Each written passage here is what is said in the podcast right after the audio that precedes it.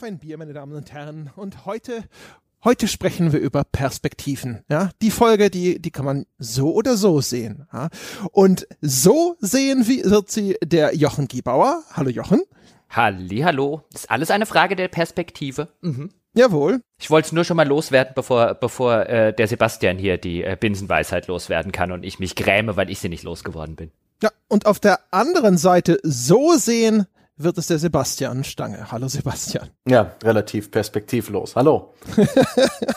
genau. Da hat er gerade noch einen zum Raushauen. Sehr schön, ja. Ah. Perspektivlosigkeit ist sowieso ein Problem in diesem Land, da habe ich gehört. Dementsprechend leisten wir einen wichtigen Beitrag für die Bundesrepublik insgesamt heute. Bevor wir das tun, sprechen wir allerdings über Bier. Meine mhm. Herren, wie sieht's denn da aus an der Bierfront? Ihr dürft euch was aussuchen. Oh. Was? Ich habe zwei Bier im Kühlschrank gefunden. Ich habe keine Ahnung. Ich glaube, eins davon ist ein Hörerbier, aber ich weiß nicht mehr von wem. Und eins davon könnte, keine Ahnung, wie das in meinem Kühlschrank gelandet ist. Beides sind dunkle Biere. Das eine ist ein Baltic Stout von der Inselbrauerei Rügen mit einer Eule drauf und so einer Papierverpackung. das habe ich auch. Das ist ein Hörerbier vom Jakob. Ah, der Jakob. Ich dachte, er hat eigentlich auf alle draufgeschrieben. Äh, bei dem fehlt die Unterschrift vom Jakob und ich kann sie nicht erkennen dunkles Papier. Und ich habe den, den Rudin, Rudin Black IPA Bewok Brauhaus irgendwie mit so einem seltsamen Troll vorne abgebildet. Ein ganz seltsames, äh, ja, Starkbier auch. Beide haben so um die sieben Prozent. Ihr dürft euch jetzt entscheiden, ob ich das Stout oder das IPA trinke. Bei dem anderen ja, hat sich bestimmt der russische Nachrichtendienst in der Adresse geirrt, wo das vergiftete Bier hin muss. nee, das ist einfach bloß so ein komisches. Ich glaube, das soll Radin, ja, keine Ahnung. Aber ich trinke jetzt das IPA, weil ihr, weil ihr mir nicht helft. Ja. Danke. Ja, ich helfe dir doch, ich darf ja nicht. Ich wollte ja sagen, auf einem Bein steht sich so schlecht, du solltest beide trinken und uns am Ende von deiner Perspektive berichten. Gucken wir mal, ja. Die, die Perspektive durch den Flaschenboden ist ja auch eigentlich eine ganz angenehme. Sondern eher top-down wahrscheinlich. oh, dazu kommen wir noch. Was trinkt ihr denn? Ich trinke das Baltic Stout. Ja, vom guten Jakob das London 2016 achtmal Gold abgeräumt hat beim World Beer Award. Und World's, World's Best IPA ist. Mhm. Mhm. Also so eine so eine Branchengeschichte. Also du hast direkt beim Lobbyisten gekauft, ja, das ist ja, offen, bei der Großbrauerei. Das ist, das ist ein Entschuldigung, das ist hier mehrfacher Preisträger. Wir wissen alle, alles was irgendwo äh, Gold Awards erhält, ist fraglos immer den Konsum wert. Ergo. Das trifft sich ja sehr gut, denn ich trinke aus der neuseeländischen Lieferung des guten Johannes ein Spites Gold Medal Ale. Mhm. So, nice. und André hat es schon geadelt sozusagen. Jetzt kommst du auch nicht mehr raus. Ist quasi die, äh, die Olympiade der Biere, die ja. wir hier feiern ja. heute. Ja. ja. Also ich, ich, ich trinke hier an, jetzt auch wirklich bewusst mit dem anderen, mit diesem Black IPA gegen die äh, großen Brauereikonzerne dieser Welt, die sich auf ihren Branchenveranstaltungen ja so eine Art DCP zustecken, bloß fürs Bier. Ohne mich, ja. Ohne mich. Ich finde meine, mm. äh, äh, habt ihr das mitgekriegt? Es gibt ja die Olympiade der Tiere, ne? Und dann jetzt Olympiade der Biere. Ich meine, das war Ja, ähm, reden wir über die Brauereikonzerne, Sebastian, ähm, bevor der André seinen Witz zu Ende erklärt hat. Gottverdammtes Publikum ist wieder mal scheiße heute. Ja, äh, du meinst doch bestimmt diese DLG-Prämierung oder so, wo man mittlerweile, man kann ja sich überhaupt nicht mehr retten. Also ich, ich denke manchmal, wenn ich in den Supermarkt gehe, kriege ich so drei DLG-Plaketten angeklebt. So mindestens mal eine Bronzemedaille. Mhm. Mhm. Genau. Weil diese deutsche, ich weiß gar nicht, was das für eine Gesellschaft, oder heißt doch DLG. Deutsche Lebensmittelgesellschaft? Ja, irgendwie sowas. Ich habe auch keine Ahnung, was das ist. Ich nehme auch an, dass das irgendwie so ein DCP ist oder so. Der kriegt einfach mal jeder. So ein Huch, die hatten ja. schon lange nicht mehr hier. Dr. Oetker, komm, kleb doch mal welche drauf. Ja, Moment, den DCP kriegt ja eben nicht jeder, den kriegt ja immer Dedelik. ja, ähm, egal. Ich wollte das auch gar nicht jetzt auf die, auf die schiefe Bahn schicken mit, mit, mit, mit ganzen Rumgepöbel. Ich, ich will es einfach nur, weil ich anders sein will, ja aus so einer gewissen linken Trotzigkeit einfach nicht das prämierte Bier trinken. Und das IPA, das Starke, ist auch echt nicht. Also das ist, holy shit, das ist wie an einem Korkennuckeln. Das stellt sich quer im Mund und bringt eine Bitternis mit sich. Also achtfacher Preisträger Stange. Mhm. Und? Also, oh. Ja, also Eindeutig medaillenverdächtig. Alle Biere über 5% sind ja auch genau meins. Schön, schön. Also meins hat ja nur 4% und das Goldmedaillenbier schmeckt Oh. wie ein vierprozentiges Bier. Es schmeckt offen gestanden nicht wie ein Ale, sondern eher wie ein Lager, wie ein sehr spritziges Lager. Natürlich geschmacklich jetzt nicht ganz so bitter und so herb, wie man das vielleicht von einem Bier mit ein paar mehr Umdrehungen gewohnt wäre, weil man weiß ja, als äh, Initiierter in die Bier- und in die Braukunst weiß man ja, dass Alkohol ein Geschmacksträger ist. Das heißt, je Ja. mehr Prozent so ein so eine Plörre hat, desto einfacher ist es natürlich Geschmack zu erzeugen. Aber das ist ein nettes, frisches Sommerbier und wie ich gelesen habe, es steht drauf The Pride of the South. Ja, der Stolz des Südens in Neuseeland. Und ähm, es äh, wird in Dunedin gebraut und es sei äh, das äh, bevorzugte Bier der Studenten der Universität von Dunedin. Mhm, die Studenten. Für alle, für alle zu Hause, die sich den Geschmack des Biers vielleicht nicht vorstellen können, einfach mal Mineralwasser trinken. Ja, also wenn jetzt demnächst hier, ja, die Studenten von Dunedin ja, vor deiner Tür stehen, ja, und sagen hier, wenn du nicht sofort ihr Bier in Ruhe lässt, ja, aber dann, ja, die Neuseeländer, weiß man ja, sind ja brandgefährlich. Ja, die machen dann Hacker bei mir im Haus. Ja, zum Beispiel. Ist Dunedin Ah. nicht, das klingt auch wie einer, der bei Elrons Rat irgendwie mit dabei gesessen Das hat. waren die Dunedain, aber die kamen bestimmt aus Dunedin. Aber äh, ja, Mhm. Mainz ist übrigens außerdem noch deutscher Meister der Biersommeliers. Es schmeckt übrigens wie, äh, wenn du gerne Wein trinken möchtest, aber dir ist Wein zu spießig, dann kannst du das nehmen. Schön herb. Zum Sippen, nicht zum Wegschleudern. Ja, genau, das ist nicht so das Ding, wo du so äh, diese, diese, dir diese Mütze kaufen willst mit den zwei Flaschen und den Schläuchen in den Mund. Ist schon so der Ego-Shooter unter den, unter den Bieren? Oh. Ich habe übrigens noch was sehr zweidimensionales mit hierher gelegt. Ähm, einen, ein, ein Quadrat Shortbread, ein Urlaubsmitbringsel aus dem Lake District äh, von ein paar Kumpels von mir, äh, befreundetes Ehepaar. Und die, die, die, das ist immer der Hammer. Ich esse seit mehreren Tagen Shortbread nahezu ausschließlich. Es besteht ausschließlich aus Butter, Zucker und ein bisschen Mehl. Das ist der Fa Hammer. Und ich werde es jetzt neben der Folge wegfressen in taktischen Sprechpausen. Nur schon mal zur Info. Shortbread ist fantastisch. Also das sind ja. Butterkekse, aber halt die englischen Butterkekse sind, wie ich jetzt finde, deutlich besser als zumindest die, die ich aus Deutschland kenne, so von Balsen und Co.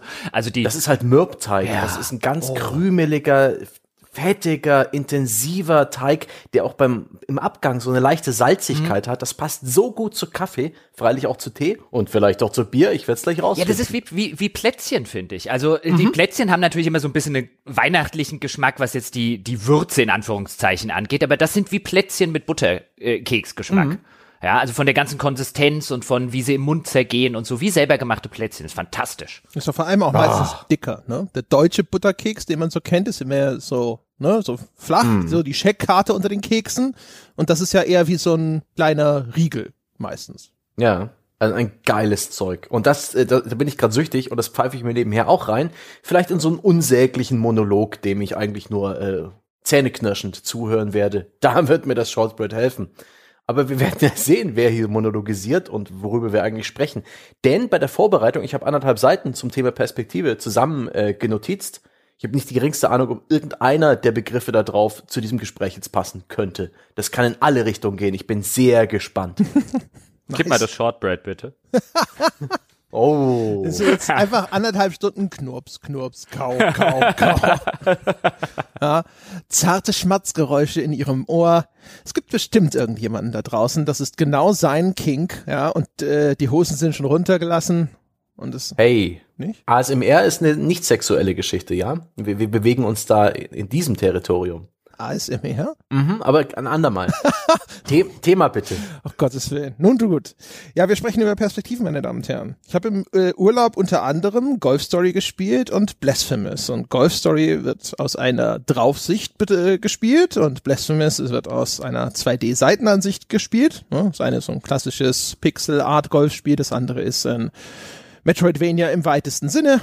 Ja, und bei beiden habe ich mir zwischenzeitlich immer mal so ein bisschen gedacht, so, okay, da macht die Perspektive entweder originelle, ulkige Dinge ja, oder sie machte Dinge, die mich irgendwie ein bisschen geärgert haben. Und dann habe ich gedacht, so, ja, wir könnten ja einfach mal über Spielperspektiven sprechen. Ne? Was machen sie so mit uns, mit dem Spiel? Und haben wir vielleicht sowas wie eine bevorzugte Perspektive? Das würde mich tatsächlich interessieren. Habt ihr eine Lieblingsperspektive? Jochen, hast du irgendwas, wo du sagen würdest, das ist eine Lieblingsperspektive? Kommt auf das Genre an. Ich habe je nach Genre unterschiedliche Lieblingsperspektiven. Ich würde sagen, wenn wir über ein Rollenspiel reden, dann hätte ich lange Jahre gesagt, meine Lieblingsperspektive ist die altmodische ISO-Ansicht oder Draufsicht oder so eine schräge Draufsicht, wie man sie vielleicht früher aus den alten Fallouts, also Fallout 1 und 2, aus Baldur's Gate zum Beispiel kennt, aus den alten Ultima-Spielen, die hatten eher so eine Art Vogelperspektive von gerade oben ähm, drauf geblickt. Mittlerweile würde ich sagen, man wird ja auch ein bisschen erwachsen und man wird ein bisschen reifer und ähm, man muss nicht immer nur an den Vorstellungen von früher festhalten, auch wenn man älter wird und den, die Wolken anschreien. Mittlerweile würde ich sagen, da bevorzuge ich die Third-Person-Ansicht oder so eine Schulterperspektive, hauptsächlich eine Perspektive, in der ich meine Figur sehen kann weil, worüber wir vielleicht noch reden werden im weiteren Verlauf, finde ich das bei storybasierten Spielen nicht unwichtig und uninteressant, wenn man sich das näher anguckt, welchen Unterschied es macht, ob man einen sichtbaren Avatar spielt oder ob man eben eine Ego-Perspektive hat, wo man seine eigene Figur nicht sieht, was natürlich ein viel unmittelbareres Gefühl auslöst. Und dort würde ich sagen, was zum Beispiel Shooter angeht, würde ich jederzeit einen guten Ego-Shooter einem guten Third-Person-Shooter vorziehen. Nice. Ich habe da echt äh, auch lange drüber nachgedacht. Ich, ich wusste dann am Ende echt nicht, ob ich sogar selbst innerhalb eines Genres da irgendwo was ausmachen konnte. Mir ist irgendwie ständig dann eingefallen, so, ja, aber das ist auch cool. Ja, das gefällt dir auch. Ach, guck mal, damit hast du doch auch Spaß. Das ist echt total schwierig. Ich habe auf jeden Fall so ein bisschen festgestellt, dass ich gedacht habe, ähm, bei allem, wo es drum geht, dass eher die Spielwelt, ja, so, oder auch die Immersion in die Spielwelt eine große Rolle spielt, da mag ich tatsächlich die Ego-Perspektive, auch wenn sie durchaus noch Nachteile so mit sich bringt.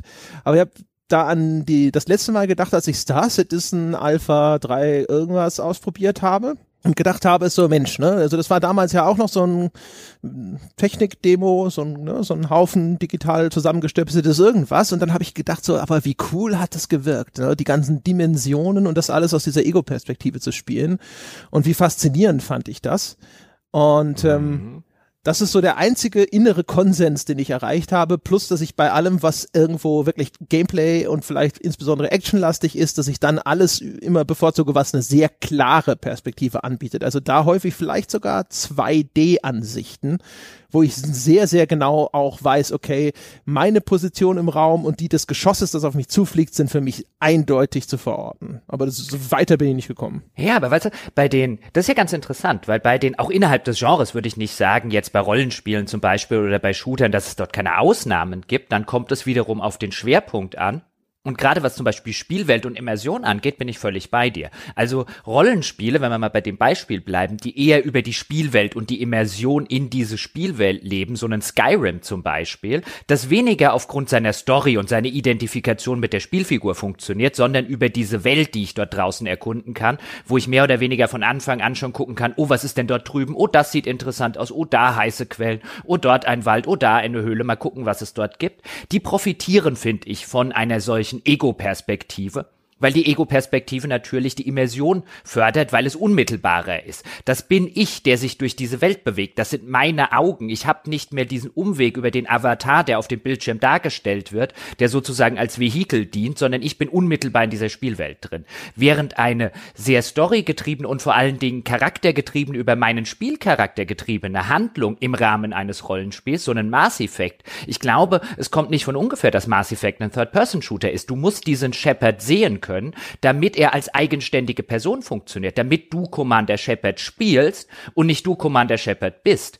Wo ist der Unterschied und warum ist das wichtig? Weil Mass Effect oder diese Sorte Spiel in den Zwischensequenzen diese Figur inszenieren wollen und wir sehen es sehr, sehr häufig. Ich spiele zum Beispiel gerade Borderlands 3, was ja ein Rollenspiel Schrägstrich äh, aus der Ego-Perspektive ist. Das ist sehr Story basiert letztlich. Also es passiert sehr, sehr viel Geschichte in diesem Loot-Shooter, aber die passiert in den Zwischensequenzen immer ohne mich. Und das hat mehrere Gründe bestimmt, aber einer davon ist, dass es sehr seltsam ist, in einem Ego-Shooter den äh, Spieler aus der Perspektive rauszuziehen und dann ihn, ihn als Teil einer Zwischensequenz zu machen, die dann aus einer Beobachterperspektive stattfindet, weil du einen Perspektivenbruch drin hast. Das heißt, Spiele mit so einer Third-Person Rolle oder mit einem Third Person, mit einer Third Person Perspektive und mit einer Figur, die ich aus der Third Person Perspektive steuere, tun sich viel, viel leichter damit, weil sie keinen Perspektivenbruch haben, diese Figur in Zwischensequenzen darzustellen, die voll zu vertonen, weil ich eben eine Rolle und nicht mich selber spiele. Das heißt, für die Sorte Spiel eignet sich, glaube ich, diese Third Person Perspektive viel, viel besser als äh, die Ego-Perspektive. Und man sieht das häufig bei Spielen aus der Ego-Perspektive, die sehr, sehr story- und charakterlastig sind, dass die sich eben schwer tun, die Spielfigur so prominent in Szene zu setzen, wie das eben Third-Person-Spiele machen. Es kommt nicht von ungefähr, dass viele, nicht alle, auch da gibt es Ausnahmen, so einen Gordon Freeman aus Half-Life zum Beispiel, aber viele der besten Spielerhelden aller Zeiten kommen aus Third-Person-Spielen. Ich will nicht gerade, ob es tatsächlich irgendeinen Titel gibt, das wirklich aber auch charakterfokussiert ist, also dessen Charakter nicht nur bekannt ist wie jetzt Gordon, sondern das irgendwie erkennbar auch einen Charakter in den Mittelpunkt stellen wollte und das dann aber in der Ego-Perspektive inszeniert Ja. Ich würde hier jetzt mal mit dem Walking Simulator Genre um die Gegend gerumpelt kommen, ja? Die Edith Finch ins Rennen schicken, um den Jochen ein bisschen zu entgleisen. Die Edith Finch dreht sich um alle, nur nicht um die Edith. Touché. Touché.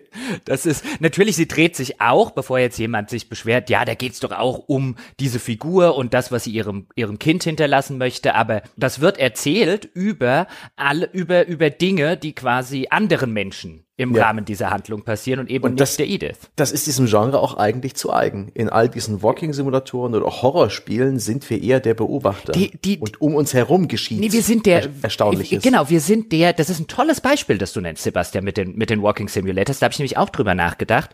Das ist ein Walking Simulator, das sind eigentlich eine sinnliche Erfahrung. Das ist eine, vielfach auch eine sehr ästhetische. Denken wir zum Beispiel an Firewatch oder so, wo viele Leute sagen, oh, ich habe mich ja gefühlt wie in so einem Naturpark äh, in Arizona, in so einem Naturreservat. Das war atmosphärisch schön umgesetzt, von der ganzen Lichtstimmung und so.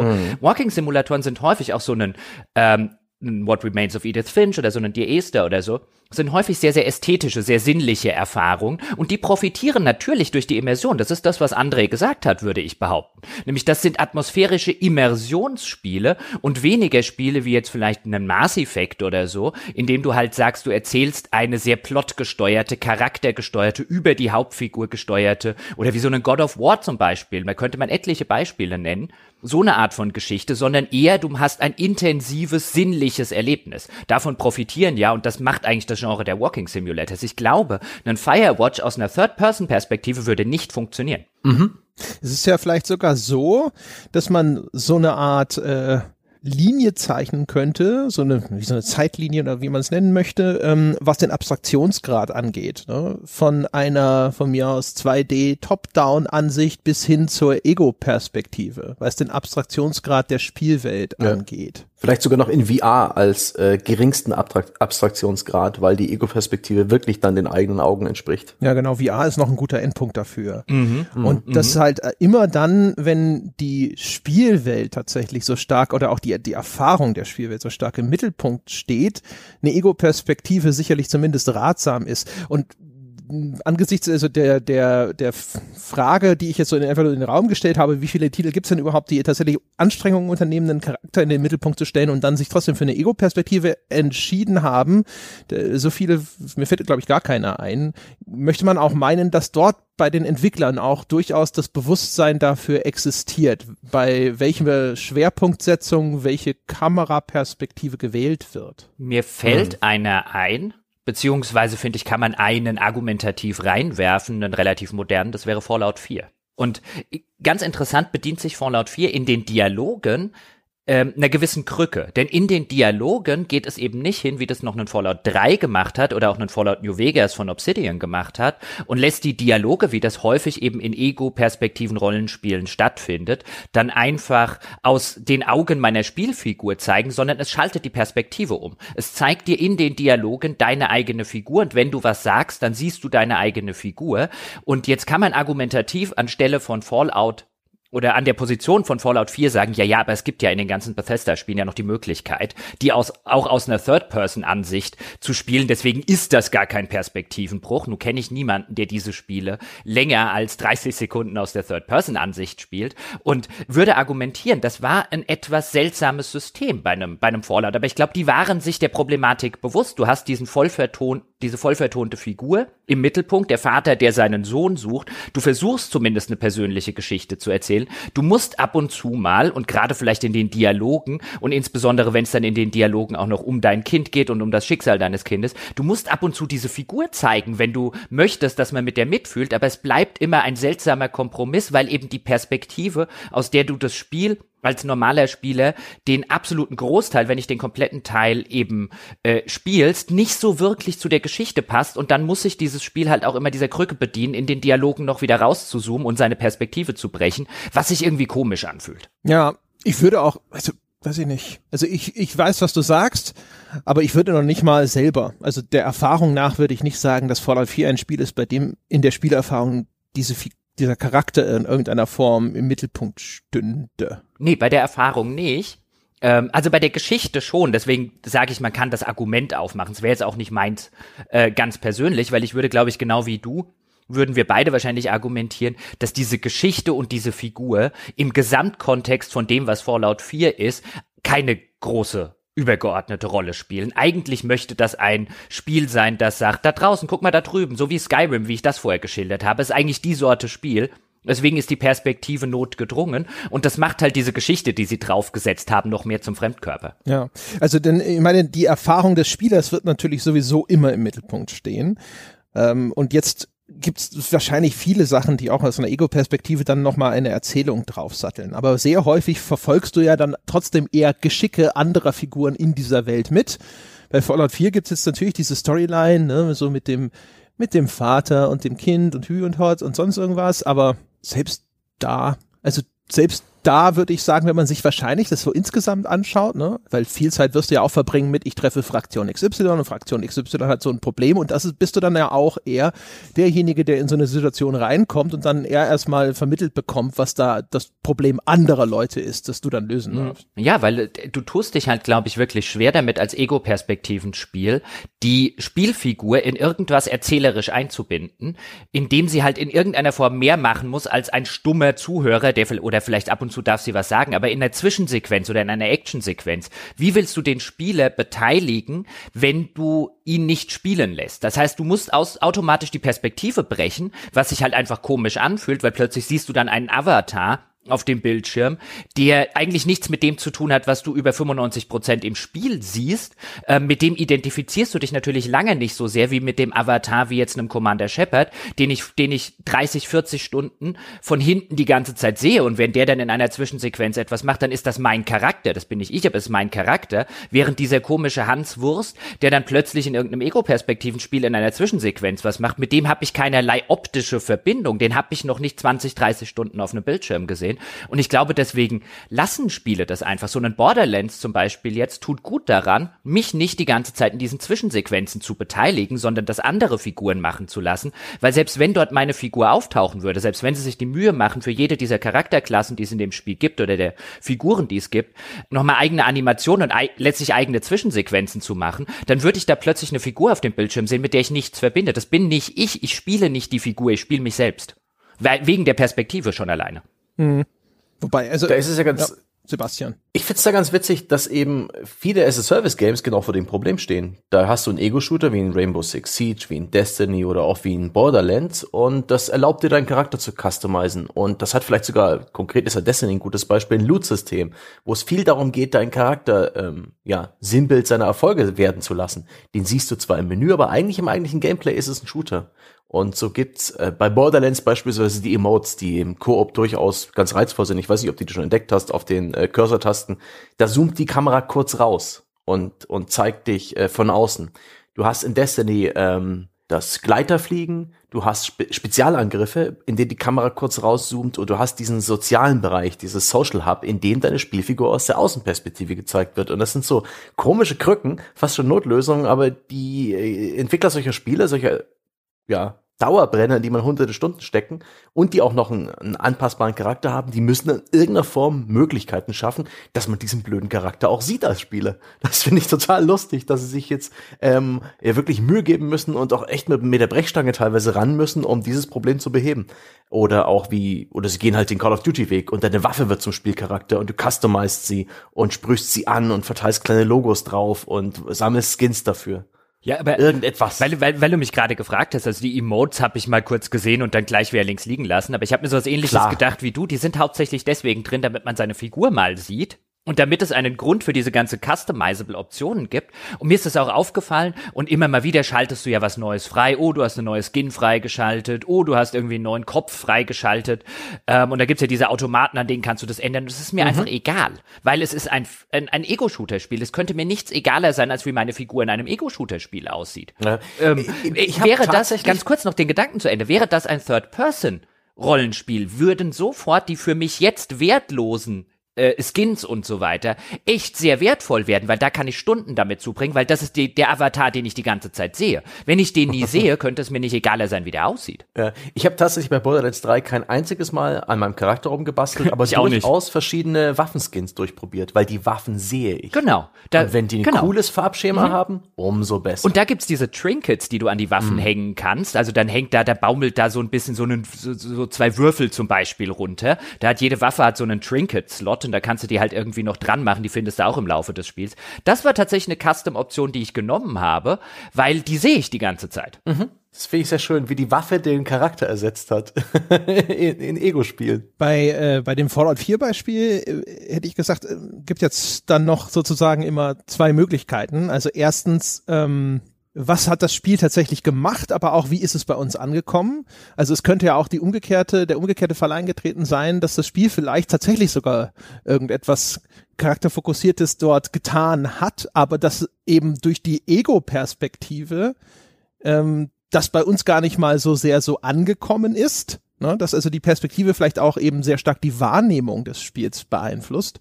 Und umgekehrt bei Mass Effect, ich muss gestehen, der Shepard war für mich auch immer eine leere Hülle. Ich hätte immer gedacht, sie haben sich für eine Third-Person-Perspektive wegen der Assoziation mit dem Filmischen entschieden, weil sie sich für eine sehr filmische Präsentation entschieden haben.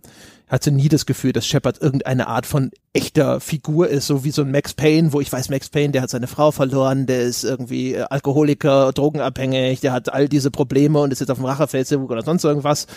Und Shepard so als so eine innere Figur mit so einem Eigenleben war irgendwie, weiß auch nicht, das war halt auch immer nur so mein Ding, sie da. Ja, das muss ja aber nicht sein. Das ist mein Shepard, aber das bin nicht ich. Mein, mein, mein Skyrim ist nur Jochen. Da ist keine, weißt du, da ist kein, es ist nicht mein Shepard, sondern das bin ich. Wie ich den Charakter jetzt genannt habe, ist dann relativ Banane. Deswegen glaube ich, nennen den halt auch viele in solchen Spielen irgendwie Hansi Wursti XY oder so, weil es keine Rolle spielt. Ja, das stimmt, aber ich würde halt, also das sind dann so, das sind dann vielleicht eins, äh, eher Abstufungen. Also das ist dann eher ein Avatar, aber eben kein Charakter, weil er keinen Charakter hat. Ja doch, es- mein Shepard hat selbstverständlich einen Charakter. Das Spiel, darum geht es ja letztlich in Mass Effect, dass ich mich entscheide, welchen dieser Shepards, die mir das Spiel zur Verfügung stellt, möchte ich denn am Ende ausdefiniert spielen. Aber das ist nie wie bei einem Skyrim ein, ich spiele hier gar keine Rolle. Im Mass Effect spiele ich schon eine Rolle. Ich kann einen guten Shepard spielen, ich kann einen bösen Shepard spielen, ich kann einen Shepard dazwischen spielen. Mein Shepard hat sich hier für diese Sache entschieden, hier die moralische Entscheidung getroffen. So ein bisschen wie mein Geralt. Auch da gibt's, glaube ich, einen Grund, warum das nicht aus einer Ego-Perspektive stattfindet. Aber Geralt hat für mich einen Charakter. Das ist ein Charakter für mich. Mehr. Und Shepard finde ich tatsächlich, bei Shepard ist aber ulkig, wie unterschiedlich die Wahrnehmung sein kann. Äh, für mich war Shepard, äh, das war nicht ein, mein Shepard ist so, sondern das war ein, André hat sich entschieden, ich möchte die böse Geschichte sehen. Also das ist, ich stimme dir völlig zu, dass ähm, äh, Geralt viel ausdefinierter anfängt als äh, Shepard, obwohl sie sich sehr viel Mühe geben, ihn nicht aus, äh, äh, äh, ausdefiniert anfangen zu lassen, indem sie ihm im ersten Witcher gleich mal äh, den, den berühmten äh, berüchtigten Gedächtnisverlust äh, angedeihen lassen, so damit eben keine ausdefinierte Figur da ist für den Spieler, der jetzt sich mit Witcher nicht auskennt. Aber ich stimme zu, der hat viel mehr Persönlichkeit von Anfang an als Shepard. Ähm, Shepard ist in der Hinsicht eher der etwas klassischere Rollenspielheld, den du selber ausfüllen musst. Aber ich würde sagen, dadurch, dass sie den halt so in den Vordergrund der Handlung stellen, äh, schon im ersten Teil, spätestens dann ab dem zweiten Teil, und ihn halt sehr häufig in Zwischensequenzen brauchen. Zwischensequenzen, in, diese, in denen sie dich dann noch manipulieren lassen. Teilweise hast du ja die Möglichkeit einzugreifen, dann eine gute Option oder eine schlechte Option mit einem Mausklick auszuwählen. Quasi interaktive Zwischensequenzen. Dazu brauchen sie die Third-Person-Perspektive. Dazu muss das ein Charakter sein und dafür, dazu darf nicht jederzeit so ein Perspektivenbruch stattfinden. Und ich sitze da und denke mir ein, ich weiß zwar nicht, wer dieser bärtige Typ da ist oder dieser Typ mit dem Drei-Tage-Bart, aber was der macht, ist mir egal, der bin nicht ich. Den Abschluss Das habe ich nicht ganz verstanden, worauf du raus wolltest. Ja, wenn du, wenn du, wenn du eben diese Perspektive brichst, wenn du halt eben sagst, du lässt jetzt Mass Effect die ganze Zeit aus einer, aus einer First Person stattfinden und dann sehe ich halt diesen vordefinierten Commander Shepard irgendwo in Zwischensequenzen, dann verbinde ich den halt nicht mehr mit mir. Also Ja, ich halte es für, Also genau. beziehungsweise, also ist ja umgekehrt, also es ist ja immer so ein, okay, das, das ist meine Repräsentanz in dem Spiel, aber das ist halt keine Figur, die in irgendeiner Form eine Eigenständigkeit besitzt, sondern das bin ich.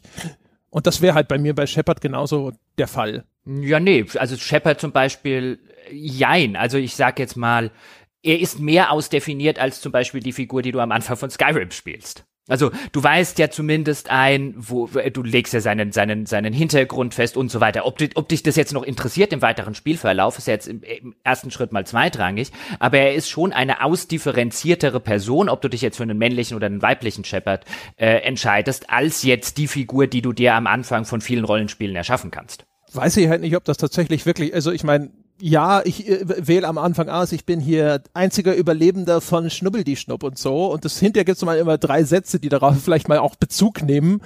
Aber an sich ist das ehrlich ge gesagt, zumindest so für, nach meiner Spielerfahrung urteilend, ist es halt unerheblich gewesen. Da hätten sie mir auch einfach irgendwie, das hätten sie auch weglassen können, das wäre egal gewesen. Ja, den Teil jetzt, weiß ich, jeden einzelnen Teil wirst du weglassen können, aber unter dem, unter dem Strich, dadurch, dass er auch von Anfang an redet, ohne dass du beeinflussen kannst, was er sagt, in, in nicht allen, aber zumindest in vielen Sequenzen, auch relativ am Anfang, wo er dann schon zumindest deutlich macht, dass er einen gewissen soldatischen Hintergrund hat in dem ganzen Ton und so weiter und so fort. Also du kannst jetzt nicht sagen, mein Commander Shepard ist jetzt irgendwie etwas, ähm, keine Ahnung, bei, bei Skyrim kann ich im buchstäblichen Falle sagen, ich spiele einen Dieb. Du kannst jetzt keinen stehlenden Shepard, das sieht das Spiel halt so nicht vor. Du bist halt schon ein Kriegsheld in der ein oder anderen Weise. Ja, aber der, das ist ja nur ein Unterschied im Grad der Limitierung. Ich kann ja auch nicht ihn als hier Rübenzüchter spielen oder sonst irgendwas. Das würde ich, das nehme ich dann immer eher wahr als einfach so, das ist halt das Regelsystem dieses Computerspiels und das eine ist vielleicht ein bisschen weiter, das andere ist ein bisschen enger, aber das äh, macht keinen Unterschied, wie ich diese Figur wahrnehme dann.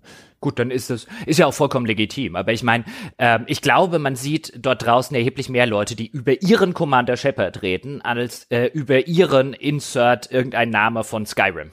Zum Beispiel. Oder von eben dieser Sorte Rollenspiel. Da findet halt eine viel größere Identifikation mit der Figur statt, beziehungsweise weniger eine Identifikation mit einer Figur, sondern man spielt sich selbst in äh, äh, einem solchen Umfeld. Weil eben keine, kein, kein, kein Vehikel in Form einer, einer äh, Third-Person-Figur existiert. Ich glaube, das ist einfach das, was die, was die Ego-Perspektive macht. Deswegen bin ich mal sehr gespannt, wie zum Beispiel ähm, äh, CD-Projekt bei Cyberpunk diese Geschichte löst, beziehungsweise was sie draus machen, weil das halte ich tatsächlich für eine Herausforderung. Denn wie André schon gesagt hat, wir können jetzt über die Nuancen bei äh, äh, Shepard und bei Mass Effect reden, aber wie André schon gesagt hat, man nenne mal ein First-Person-Spiel, das das hinkriegt und zumindest aus allem, was man bislang bei Cyberpunk gesehen hat, scheinen sie durchaus die Figur schon ein bisschen in den Mittelpunkt stellen zu wollen. Mhm. Ich kann mir vorstellen, dass es da ein bisschen besser funktioniert, weil man diese Argumentation hat, diese, diese Cyberpunk-Idee, dass man den Körper aufrüstet. Das heißt, all deine Rollenspielerfahrungen werden da sehr gut und Entscheidungen werden da sehr gut spürbar sein. Also welche Implantate man einbaut, welche Fähigkeiten. Das, glaube ich, sieht man auch sehr gut. Das spürt man auch im Gameplay sehr gut, weswegen man zumindest ein sehr gutes Gefühl dafür bekommen wird, das hoffe ich zumindest, so Skyrim ähnlich, seinen eigenen Charakter zu schaffen, aber dessen Story und, und äh, dessen Präsenz in dieser Spielwelt über das Gameplay hinaus, ob, ob ihnen das gelingt, da bin ich sehr gespannt. Es, ist, Und es wäre zumindest äh, als Theorie vorstellbar, dass das einfach unentrinnbar ist. Also diese Ego-Perspektive, na gut, wahrscheinlich gibt's, aber wir haben ja jetzt auch schon ein bisschen was von Cyberpunk gesehen. Es würde mich sehr wundern, wenn ich da nicht das Gefühl habe, ich spiele mich. Es würde mich auch wundern, aber es wirkt wie ein Spiel, ähm, was ja auch nicht von ungefähr kommt, weil sie schon sehr äh, äh, charakterbezogen äh, bezogen in der Hinsicht auf die Hauptfigur bei The Witcher gearbeitet haben bei der Trilogie. Es würde mich sehr wundern, wenn sie es nicht probieren würden. Und was man bislang gesehen hat, wirkt zumindest so, als äh, versuchten sie, mehr noch als viele andere Ego-Rollenspiele, eben diese eigene Spielfigur auch im Kontext der Handlung und als Persönlichkeit zu etablieren. Ich würde mich auch wundern, wenn ihnen was gelingen würde, was meines Wissens nach keinem Spiel so recht gelungen wäre, nämlich wirklich so eine Art, ja, Mass Effect zum Beispiel in einer Ego-Perspektive zu erzählen, aber mal schauen. Das wäre ja sowieso ganz interessant. Ne? Also man müß, möchte ja meinen, jetzt, äh, weil ich das Beispiel vorhin hatte, die, die Geschichte von Max Payne könnte man ja auch als Ego-Shooter erzählen. Mhm. Und man könnte ja genauso diese ganzen Hintergrundinformationen, die den Charakter für mich jetzt so lose definieren, die könnte ich auch aus einer Ego-Perspektive erleben.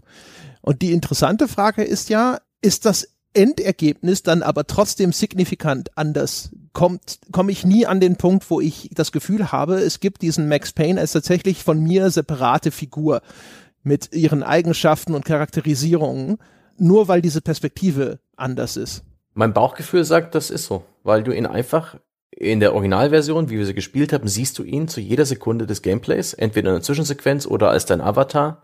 Und er ist immer da. Und wenn du in Großteil des Spiels ihn nicht siehst, sondern du du bist, dann ist der Charakter einfach viel, viel, viel, viel schwächer.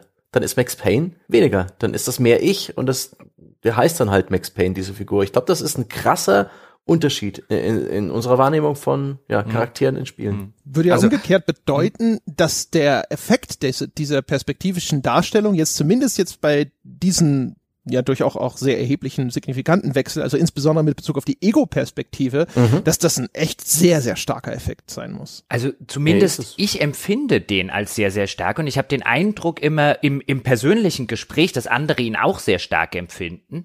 Aber ich hatte vorher schon so ein Beispiel genannt, einfach war mehr so ein Sicherheitsnetz, dass ich hier mal Gordon Freeman reinwerfe, weil persönlich nachvollziehen kann ich nicht, warum der so eine starke Person ist. Ich habe bei Half-Life eins, zwei und bei den Episoden habe ich immer mich gespielt. Ich habe nie Gordon Freeman gespielt. Und jetzt weiß ich klar, im Kontext der, der Erzählung und der Handlung und so weiter ist das eine nicht ganz unerhebliche Figur, aber ich hätte niemals Gordon Freeman auf der Liste meiner Lieblingsvideospiele-Charaktere. Gordon Freeman ist die Figur sozusagen, die immer im Internet auftaucht. Ja, da sehe ich dann Bilder von ihr, das bin nicht ich. Während mein Commander Shepard wenn ich von dem Bilder im Internet sehen würde, da habe ich ja so einen, so einen Custom Shepard dann spätestens mit dem zweiten Teil gemacht, also in der Charaktererschaffung mir selber einen gemacht. Wenn ich den sehen würde, könnte ich noch 15 Jahre später, das heißt mein Shepard, das bin ich, also ich im Sinne von hm. einem mein Vehikel. Gordon Freeman bin nicht ich, aber ich sehe den immer wieder auf Listen, weswegen ich vermuten muss, dass das für manche Leute funktioniert. Nee, Gordon Freeman ist ein Symbol für Half-Life, ja, nichts genau, anderes. Genau, der war halt in der Vermarktung des Spiels Front and Center daher würde ich vermuten, weil wenn du jetzt halt andere Titel siehst, keine Ahnung, es gibt so bei Call of Duty oder sonst irgendwas, deine Hauptfigur nominell nehme ich mal an, das ist ja nicht die Figur, die da immer auf dem Cover ist. Es ist sowieso immer ein anderer Vermummter in Military Gear oder sonst irgendwas. Also, weiß gar nicht, wie, wie viele Shooter gibt's, die tatsächlich überhaupt sonst noch ihre ihre Figur als zentrales Vermarktungsmerkmal irgendwo mit dabei hatten. Vielleicht noch Booker aus Bioshock. Ich wollte es gerade sagen, ja, zwei, zwei Deppen, ein Gedanke. Und Booker ist aber Beispiel. auch tatsächlich sogar eine Figur, die hatte vielleicht einen eigenen Charakter. Jetzt, wo ich so auf ihn gestoßen bin, muss ich gestehen. Ja, da, ich, bin, ich, muss, ich bin auch gerade ein bisschen erschüttert, aber da, hat, da haben sich die Spieldesigner auch wirklich Mühe gegeben und sind echt weit gegangen, um Booker ähm, ja. Dimension zu verleihen und Charakter ja, und eine ne Geschichte. Und, sie, und das Interessante finde ich, also zweierlei Hinsicht. Man könnte jetzt auch, was ist mit dem ersten Bioshock? Und im ersten Bioshock spielst du ja im Kontext Text der Handlung ein unbeschriebenes Blatt. Ich will jetzt nicht zu viel vorwegnehmen, vielleicht hat der ein oder andere das noch nicht gespielt, aber jeder, der Bioshock gespielt hat, wird ungefähr ahnen, was ich meine, was den ganzen Twist und so weiter angeht. Du spielst niemanden. Also dann kann, weißt du, du spielst keinen Charakter, also kannst du auch dich selber spielen. Ähm, da stört das nicht und da bricht das schon so ein bisschen. Und ich würde argumentieren, Booker in Bioshock Infinite bricht noch mehr so ein bisschen damit auf so einer Metaebene, weil es dich ja, weil es ja durchaus auch so Fragen stellt, ein wer bist du, der du Booker the Witch spielst jetzt gewissermaßen. Also BioShock ist da gerade gerade Booker in BioShock Infinite ist da finde ich eine äh, ist eine Ausnahme, die man nennen kann, aber sie ist echt nicht stellvertretend für andere Spiele. Nee, mhm. aber Booker ist tatsächlich jetzt so gerade so da da kommt so ein bisschen das Kartenhaus ins Wackeln zumindest, weil der ist tatsächlich eine Figur, von der habe ich eine Vorstellung, Jetzt bin ich am überlegen, wie habe ich denn Bioshock gespielt? Also wahrscheinlich tatsächlich komplett schizophren. Ja. Ähm, das heißt ja. also, immer wenn Story war, dann habe ich das als separaten Charakter schon wahrgenommen, aber immer wenn ich tatsächlich hier richtig aktiv gewesen bin, dann habe ich einfach nur mich gespielt. Ich glaube, das, ich vermute, dass das eigentlich eine Inkohärenz war, die mir aber gar nicht so groß bewusst geworden wäre. Also zumindest in meiner Interpretation, wir müssen jetzt die Bioshock Infinite Folge nicht mehr aufladen, aber genau das sollst du. Du sollst dich als Booker DeWitt spielen. Auch da wieder, DeWitt ist äh, äh, für, das hatten wir ja mal, also Booker, was die, die Namensbedeutung oder so angeht, der heißt schon weißes Blatt. Unbeschriebenes hm. Blatt. Den sollst du spielen als dich. Außerdem gibt's ja auch tolle Parallelen. Egal ob du es bist oder Booker, ähm, beide stellen sich dieselben Fragen. Beide werden mit denselben Mysterien konfrontiert, denen werden dieselben Brocken hingeworfen, die stellen sich praktisch dieselben Fragen wie du. Das finde ich ganz interessant. Das eint euch dann. die, die geschriebene Spielfigur und dich als Spieler. Ja, das stimmt schon. Aber ich habe so das, also so vom Gefühl her ist tatsächlich Bioshock Infinite das gesuchte Gegenbeispiel, mhm. dass es durchaus möglich ist, einen Charakter auch in der First Person so zu inszenieren, dass ich das Gefühl ja. habe, da existiert tatsächlich ein separater mhm. Charakter und das ist nicht nur André, der hier rumläuft. Ah, Moment. Das Spiel, das keinen separaten Charakter hat, ist das Gegenbeispiel. Okay. Weil es geht, also würde ich jetzt argumentieren, ich finde das interessant, weil es geht in Bioshock Infinite letztlich darum, dass es keinen Booker DeWitt gibt. Ja, ja, aber die, ja. das, bevor das aufgelöst wird, die ganze Zeit, die Wahrnehmung, die entstanden ist, ist, es gibt diesen Booker DeWitt. Dementsprechend, wenn man das anders konstruiert hätte, wäre diese, ist möglich gewesen, diesen Effekt zu erzielen. Das ist ja das, also, was ich sage. Weiß nicht, also Booker DeWitt jetzt so im Kontext der Handlung, wenn ich spiele, ist für mich wie, wie Gordon Freeman. Da gibt's keinen großen Unterschied. Ab und zu sagt er mal was, meistens sowas wie ja nicht verstehen nicht, was hier los ist, jetzt im paraphrasierten Sinne. Ähm, ja, der hat eine Hintergrundgeschichte im, in seiner Privatdetektei und ist offensichtlich alkoholabhängig und so weiter, aber er funktioniert für mich. Ich hättest du mich gefragt jetzt so, weil du das Beispiel Max Payne gesagt hast. Ich habe Max Payne gespielt, ich habe nicht Booker DeWitt gespielt. Also ja, auf einer genauso auf einer Ebene wie ich wie ich äh, Gordon Freeman und so gespielt habe, aber ich fühlte mich beim Spielen nicht wie ein, was macht mein Booker DeWitt jetzt als nächstes oder so. Ja, das ist wahrscheinlich aber dann tatsächlich so, ne, weil diese Repräsentanz fehlt. Ne? Du siehst ja Booker auch nicht in Zwischensequenzen oder sonst irgendwas. Du siehst ihn auf dem Cover und sonst existiert der ja gar nicht, oder? Ja, Bioshock Infinite ist auch noch so ein nettes äh, Beispiel. Ich glaube, manchmal siehst du dich im Spiegel. Da zeigt es dich dann. Ähm, ist ja auch ein nettes Beispiel für, ähm, wie was ein Spiel tut, wenn es die Ego-Perspektive nun mal hat und es möchte dich irgendwie in einer Action-Sequenz auch dran teilhaben lassen. Es gibt ja so Sequenzen, wie wenn du diesen Skyhook bekommst, mit dem du dich dann an diesen, dadurch diese Wolkenstadt so an den, an den, an den äh, Stahlpfeilern und so entlanghangeln kannst. Und diese Sequenz ist, wenn du die, wenn du dir die so einfach anguckst, ist, wäre die komplett verwirrend.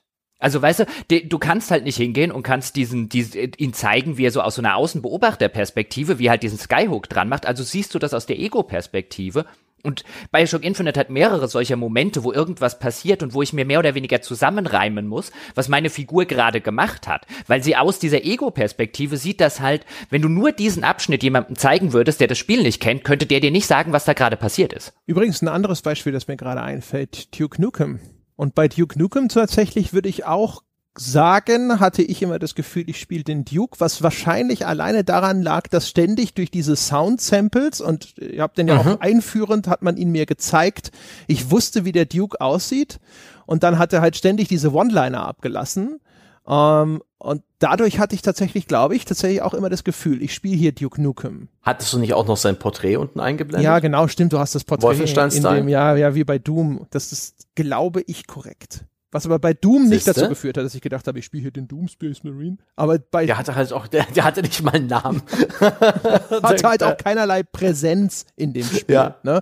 Und Duke ist zwischendrin in den Zwischensequenzen immer äh, wieder zu sehen, ist als Karikatur, die er ja nun mal ist, auch einfach sehr einprägsam als Charakter.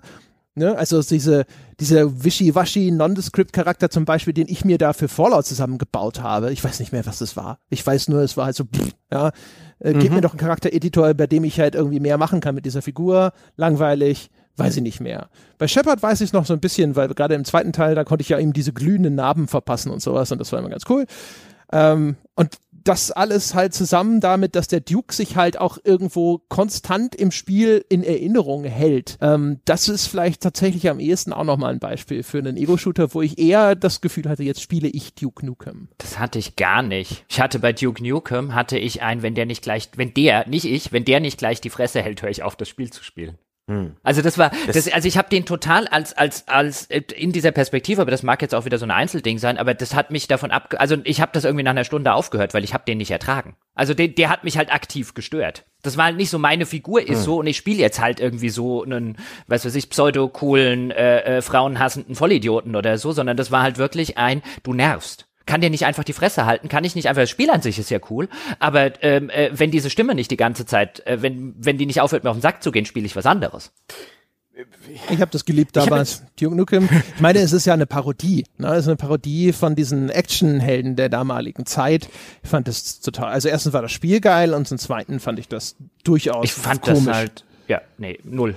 Also da hatten wir, glaube ich, aber schon mal. Also vielleicht in der Hinsicht bin ich, äh, äh, diese, diese äh, äh, humorige Knochen war noch nie in meinem Körper. Das fand ich nie lustig. Äh, wo wir es gerade von den Spielerporträts hatten, bei Duke Nukem, bei Wolfenstein, bei Doom, finde ich auch ganz interessant, dass viele Rollenspiele das machen. Rollenspiele auch, die wie so ein Lens of Lore damals oder ein, äh, war, war das Wizardry? Diese frühen Rollenspiele mit dieser in Anführungszeichen mhm. Ego-Perspektive, die aber dennoch immer wieder Charakterporträts genutzt haben. Charakterporträts, ein ein Klassiker in Rollenspielen und doch auch schon irgendwie wichtig, dass dein Charakter vielleicht nicht bloß dieses winzige, popelige Pixelbrei-Ding ist, wenn du ein 2D-Rollenspiel hast, sondern immer noch dieser Charakter sichtbar ist, der vielleicht sogar die, ähm, die, die Zähne fletscht, wenn er im Kampf verletzt wird, der dann auch schmutzig aussieht, wenn er einen Kampf hinter sich hat und sowas. Das fand ich immer sehr reizvoll. Und wo wir gerade über den Duke Nukem gesprochen haben, sicherlich auch ein wirksames Mittel, um äh, ein Gefühl, Gefühl dafür zu haben, für diesen Charakter, für eine gewisse Präsenz. Ja, ein Gesicht, ne? Mhm. Also wir, wir sind ja Gesichtserkenner genau. vom Großteil unseres Wahrnehmungsapparats. Genau, du brauchst, du brauchst, also wir, wir, wir, genau, wir, wir identifizieren ja Menschen in der Regel, andere Menschen anhand ihres Gesichts. Und wenn du natürlich in einem, wenn dir natürlich in einem Spiel das Gesicht fehlt, ähm, dann tust du dich wahrscheinlich einfach schwer damit, in irgendeiner Weise eine Beziehung zu dieser Figur aufzubauen. Hatten wir jetzt ja gerade im, im Falle der Ego-Perspektive. Ein, wenn ich die ganze Zeit meine Figur nicht sehe und unter anderem auch das Gesicht sehe, dann identifiziere ich mich mit diesem Avataren schlicht und ergreifend nicht. Und ich glaube, das hatten zum Beispiel jetzt alte Rollenspiele, wo du ja gar kein, auch keine Figuren teilweise gesehen hast, so einen Bard's Tale oder so einen Wizardry. Das waren ja 3D, das waren ja letztlich Ego-Perspektiven-Rollenspiele, wo du aber trotzdem eine Gruppe gespielt hast auf so einer mechanischen Ebene. Und wenn du da jetzt nicht vielleicht noch ein paar Porträts dabei gehabt hast, wobei die ja auch erst später kamen. Am Anfang hattest du ja einfach nur unten eingeblendet die Liste deiner Figuren, aber dort hatten sie wenigstens Namen, die du ihnen geben konntest, damit du sie identifizieren kannst. Weil wenn wir schon keine mhm. Gesichter haben, was als was identifizieren wir andere Menschen noch? Namen. Das finde ich ganz schön. Das ist, äh, hat jetzt gar nicht mehr so viel mit Perspektive zu tun, aber ich finde ich ganz witzig, dass äh, in, in vielen Spielen, die halt nicht die, ja, in vielen Spielen, egal welche Perspektive, dass immer wieder Gesichter nachgeschoben werden. Siehe japanische Rollenspiele, wo die Anime-Figuren ganz gern über den Dialogboxen noch extra auftauchen, auch wenn der Rest des Spiels vielleicht Pixel-Look hat und sowas. Ja, japanische Spiele sind eh interessant, weil da wird aus der Perspektive eine Kulturfrage. Nenn mir mal ein japanisches Spiel mit e aus Ego-Perspektive. Resident Evil 7. Ja. ist jetzt eines der westlichsten japanischen Spiele, die man, die man nennen könnte, aber ja.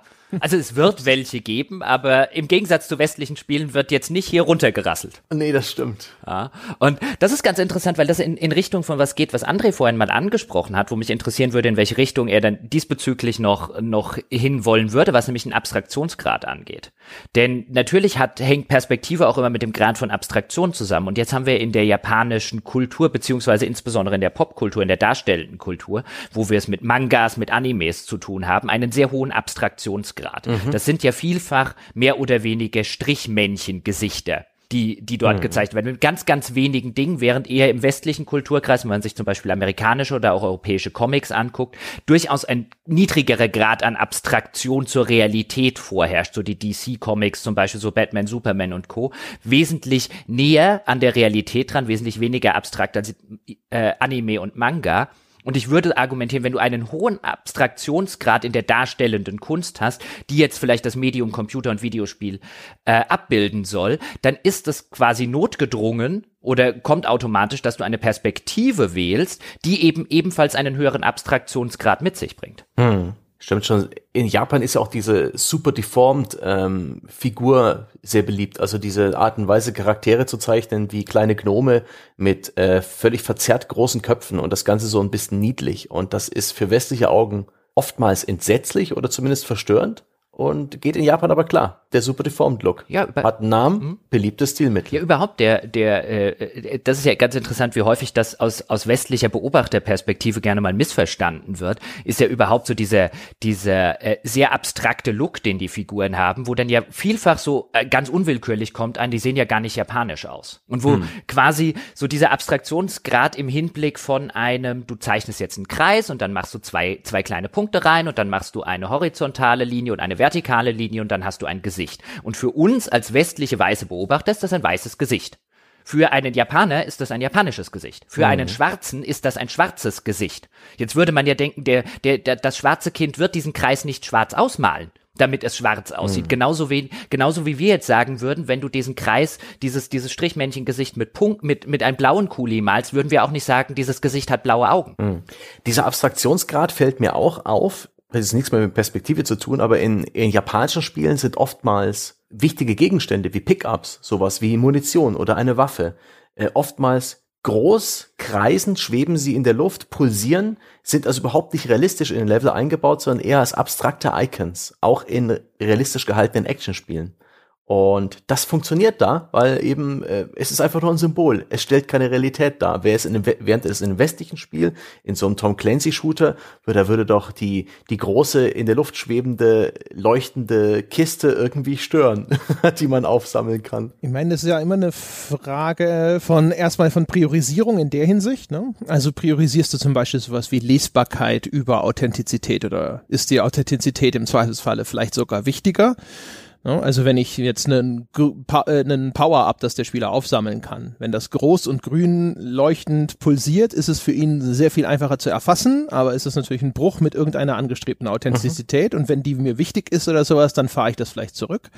Und bei dem anderen Ding würde ich halt auch sagen, äh, ist je nachdem, aber wahrscheinlich je abstrakter die Perspektive ist, desto mehr zwingt sie dich dann auch noch zusätzlich zu einer abstrahierten Darstellung. Also zum Beispiel, wenn du eine Top-Down-Perspektive hast, wie bei vielen klassischen ähm, japanischen Rollenspielen, wenn du die Figuren von der Skala her in äh, dieser Umgebung, wenn du darüber nachdenkst, wie groß müsste diese Figur eigentlich sein, dass sie so riesig neben diesem Haus zu sehen ist, dann wirst du wahrscheinlich feststellen, okay, entweder ist das Haus extrem klein oder diese Figur ist halt vier Meter groß oder so.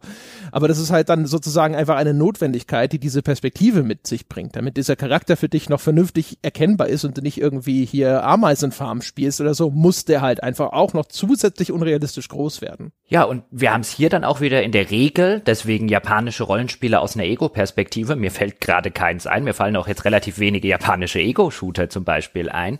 Mir fallen viele japanische Actionspiele ein, aber die haben in der Regel eine andere Perspektive, weil es jetzt bei japanischen Spielen auch sehr häufig darum geht, dass die Spielfigur wirklich mitten im Zentrum steht und tatsächlich weniger wie vielfach in westlichen, modernen westlichen Spielen es so ein ist, ein so vielleicht auch so eine gewisse Machtfantasie, eines jungen westlichen Mannes zum Beispiel, der eben so eine, so eine, so eine Power Fantasy und dann groß die Immersion in den Vordergrund gestellt wird. So, ich spiele mich wie ich einen Space Marine spiele bei Doom oder so, oder ich spiele mich selber irgendwo in so einer eskapistischen Fantasy-Welt aller Skyrim, sondern in der Regel gibt auch da Ausnahmen, aber in der Regel bei japanischen Spielen steht die Geschichte des Protagonisten, die Heldenreise oder was auch immer es ist im Mittelpunkt. Auch deswegen notwendigerweise sehr häufig eine Perspektive gewählt, wo man eben die ganze Zeit diesem Protagonisten folgt, weil das ist seine Geschichte. Auch da als westliche Rollenspiele sich teilweise noch echt schwer getan haben, persönlichere Geschichten zu erzählen.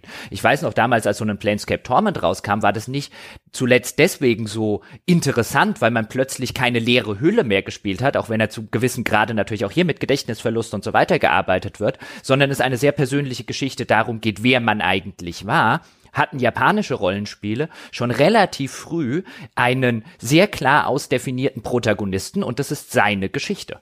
Und deswegen auch würde ich da sagen, relativ notwendigerweise ergibt sich dann daraus und aus der Tatsache, dass der Darstellungsstil, der Grafikstil popkulturell geprägt einfach schon ein relativ abstrakter ist, ergibt sich schon die häufig bis fast immer fehlende Ego-Perspektive, weil es eben nicht um die Immersion geht, nicht um das, ich spiele meine Machtfantasie in irgendeinem virtuellen Universum aus, sondern um ein, ich spiele hier die Geschichte dieser Figur. Ist natürlich auch vielleicht äh, etwas, was dann so ein bisschen in der Historie sich auch einfach immer fortsetzt. Ne? Also wenn jetzt das würde vermuten, ja, ne, Ego-Shooter und sowas ist eine Erfindung des Westens und ähm, das vielleicht hast du aus dem einen oder anderen Grund dort so nicht die, diese, diese, diese Entwicklungstradition. Das heißt also, wenn du einfach ganz viele Studios hast, deren Kompetenz ist nicht unbedingt die Entwicklung von Spielen in einer Ego-Perspektive, ja, dann ist halt dein japanisches Fachpersonal daran nicht so geschult und dann entscheidest du dich vielleicht auch alleine deswegen schon nicht jetzt zu sagen, ich mache unbedingt einen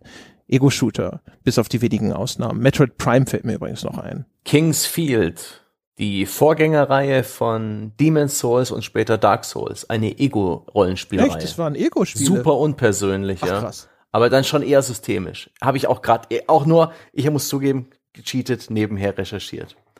Nice, hast du eine Liste gefunden? Gibt's noch was? Wenn das nein, das nein, ist, nein, was du erwähnst, dann kann es nicht viel bemerkenswertes Nee, ich, ich habe jetzt nicht, ich habe jetzt so sowas habe ich jetzt nicht gesucht. Aber ging, das ging mir im Kopf gerade rum, dass irgendwie der Vorgänger von Demon's Souls ja auch First Person war, eben auch ein japanisches Rollenspiel auf der PS2 damals, also wirklich in der Konsolen Ego Rumbeweg Frühphase. Wir haben jetzt sehr viel über Charaktere gesprochen und und verschiedene Perspektiven und Darstellungen und und den Einfluss. Aber was was ich auch viel aufgeschrieben habe, sind die ja die die Gameplay-Nachwirkungen einer gewählten Perspektive.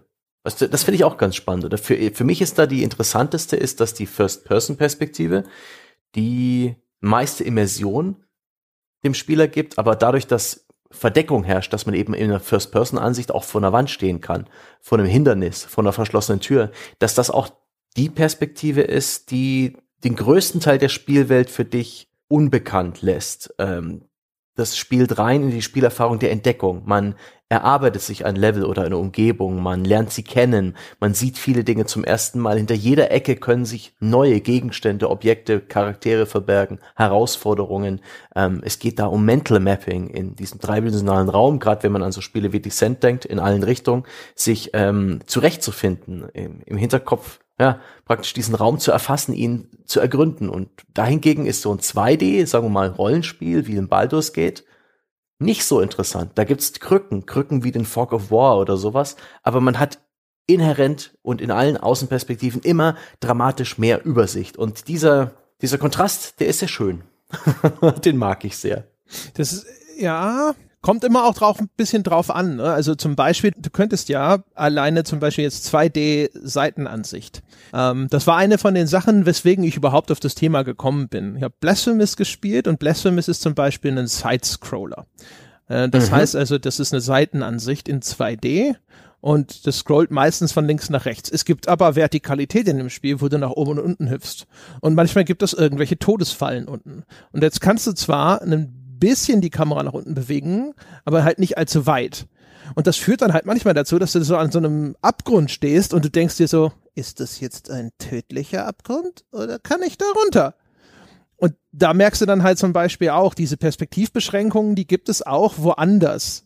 Zum Beispiel auch abhängig davon, wie stark ist denn zum Beispiel reingezoomt worden. Ne? Eine Vogelperspektive, wenn die sich ziemlich nah an der Figur bewegt, dann ist das wieder was anderes, als wenn sie sehr weit rausgezoomt ist und so weiter.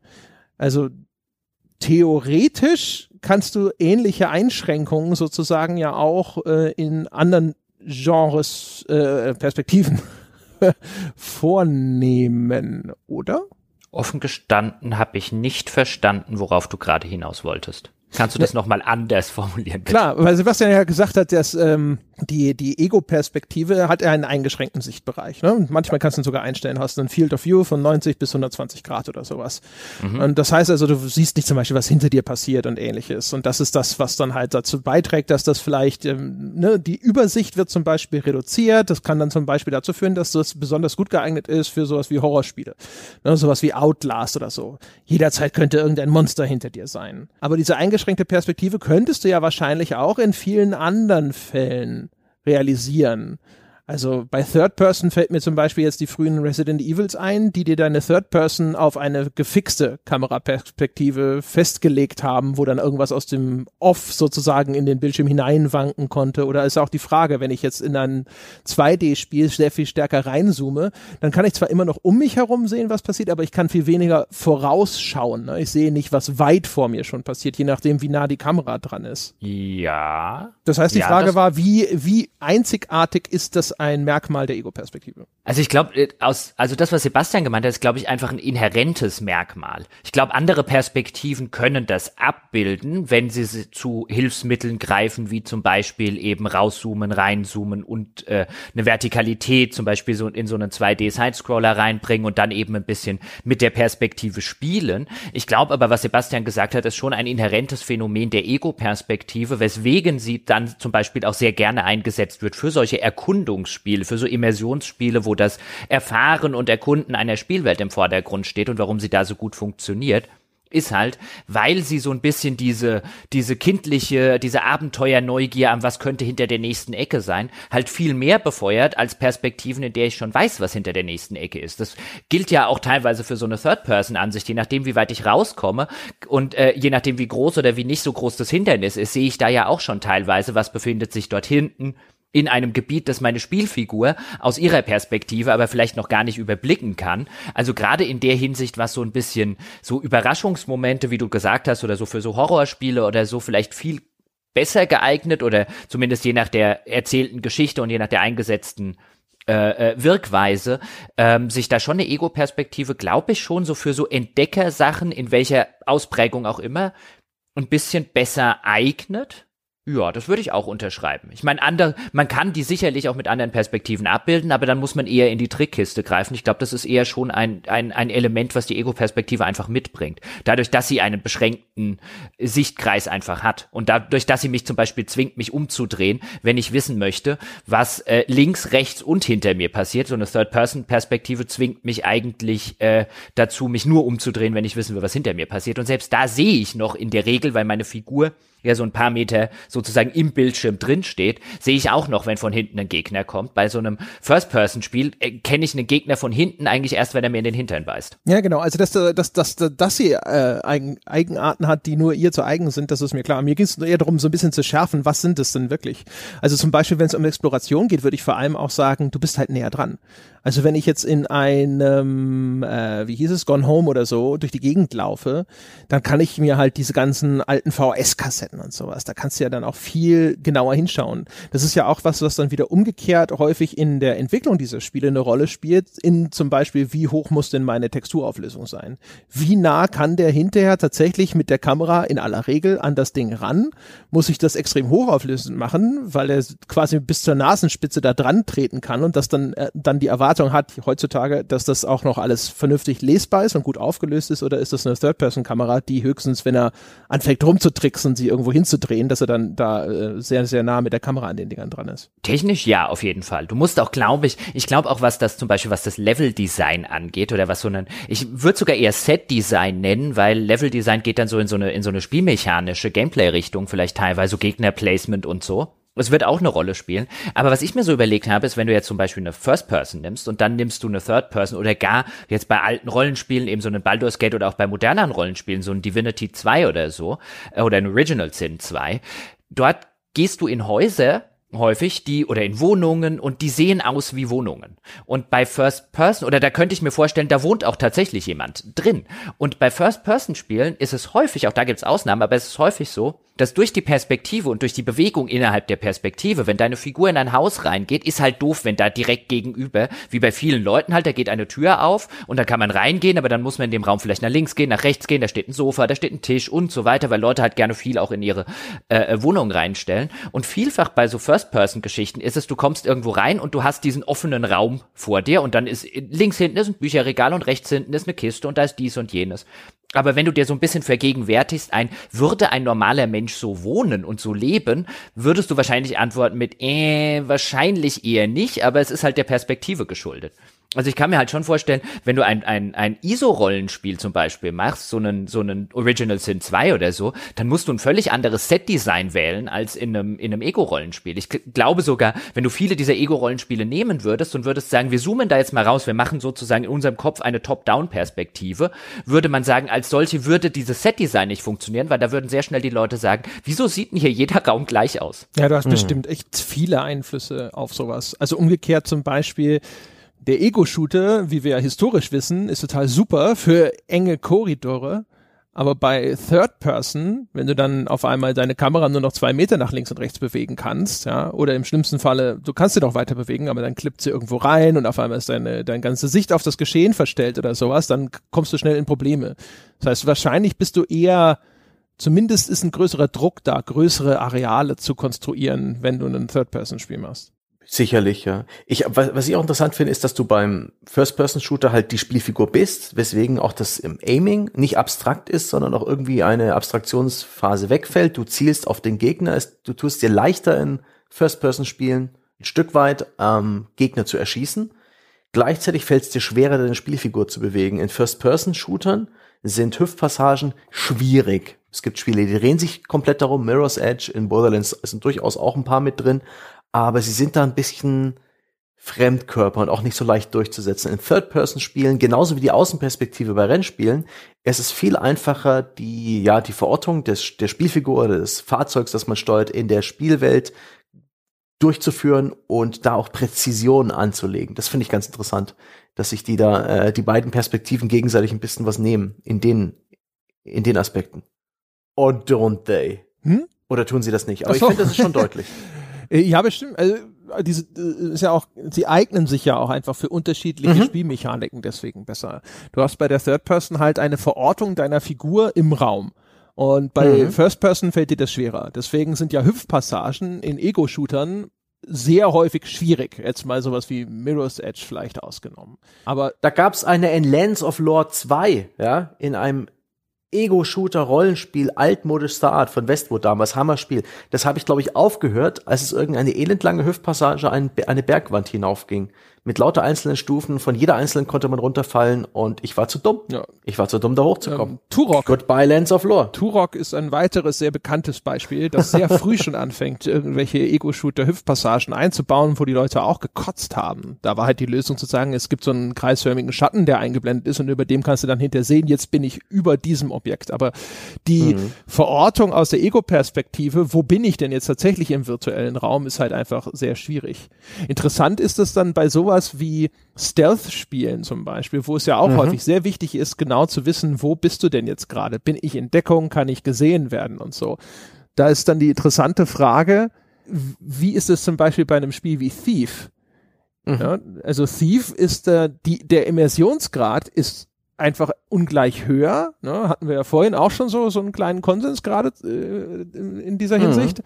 Umgekehrt ist es ein Stealth-Spiel, wo man sich so ein bisschen die Frage spielt, wäre für das Gameplay von Thief vielleicht eine Third-Person-Ansicht besser? Ja, und deswegen hast du auch so Spiele wie ähm, die neuen Deus Ex-Spiele, wo zwischen First-Person und Third-Person gewechselt wird, je nachdem, ob du in Deckung bist oder nicht.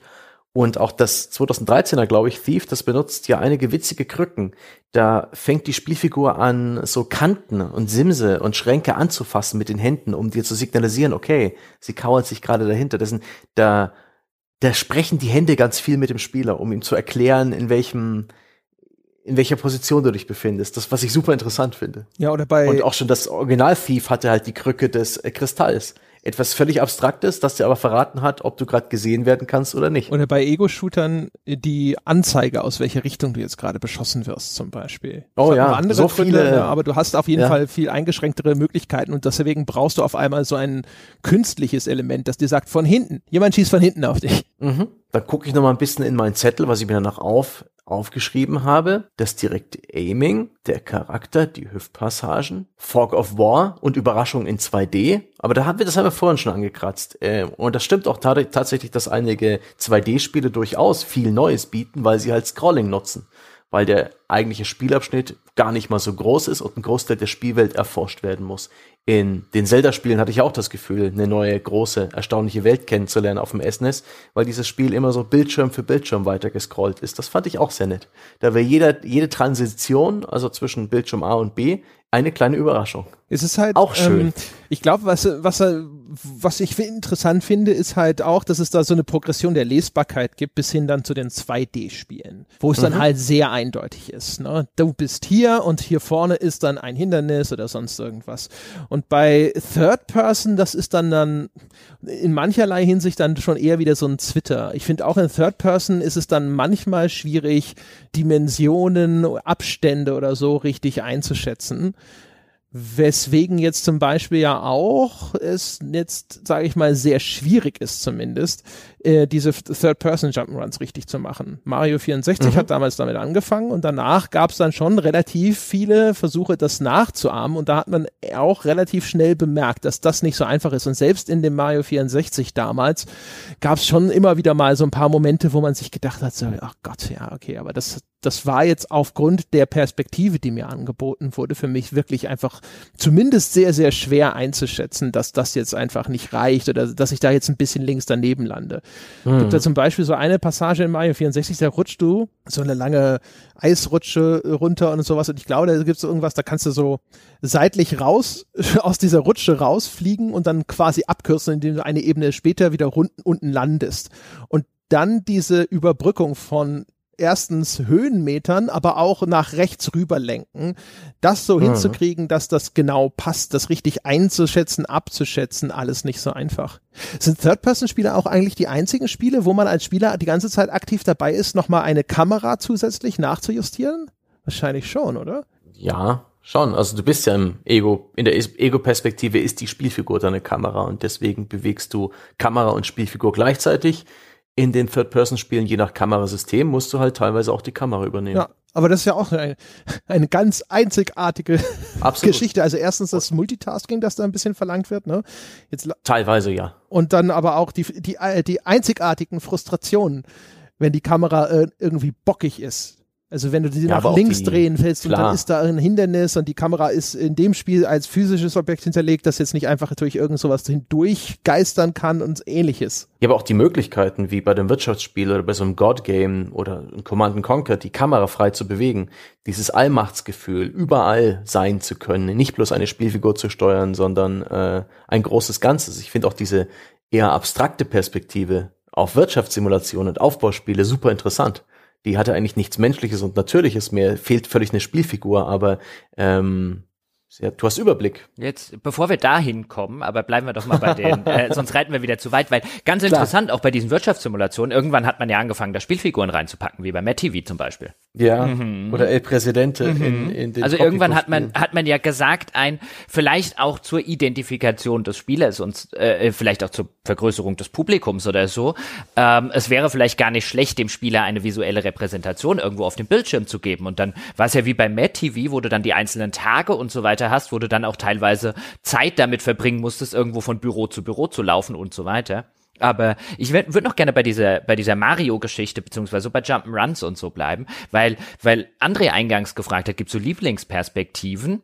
Und ich dann geantwortet habe, aber es gibt auch so ein bisschen, ja, so, so Hassperspektiven, Hass ist jetzt zu viel gesagt, aber einfach Dinge, die ich nicht so gerne mache und nicht so gerne spiele. Und Mario ist für mich, seit die 3D gegangen sind, mehr oder weniger in Anführungszeichen gestorben. Da habe ich seitdem relativ wenig Interesse. Ich spiele immer noch echt gerne die alten 2D-Marios. Die neuen Marios finde ich. Ich kann schon erkennen, warum Leute die toll finden. Ich will nicht sagen, dass das schlechte Spiele sind, um Gottes Willen.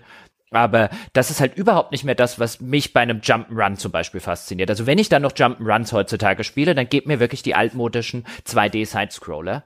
Äh, die, die gefallen mir einfach für dieses Genre mhm. am besten. Das ist quasi meine Lieblingsperspektive in dem Genre. So eine 3D-Perspektive. Wenn ich dann auch noch die Kamera bei so einem Spiel nachjustieren muss, dann nervt es mich eher, als dass es mir Spaß macht. Das siehst du halt da bei den Marios, insbesondere jetzt auch zum Beispiel für sowas wie Super Mario Odyssey, wie sehr sie wenn man so will, äh, gegen dieses Problem ankämpfen.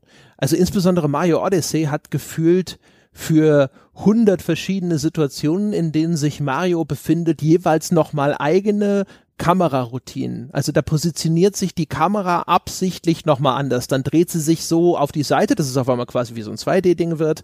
Da geht sie weiter raus, da zoomt sie näher ran, da äh, schwenkt sie nochmal ein bisschen weiter zur Seite. Du kannst dich schon bewegen und so, aber diese, diese Unterstützung die in dem Spiel, wie wahnsinnig viel da an erstens geskripteter Kameraarbeit mhm. drinsteckt und auch wahrscheinlich an irgendwelchen cleveren in Anführungsstrichen KI-Routinen, die das Ding nochmal für dich nachjustieren, um für die jeweilige Situation den passenden Kamerawinkel zu äh, äh, präsentieren.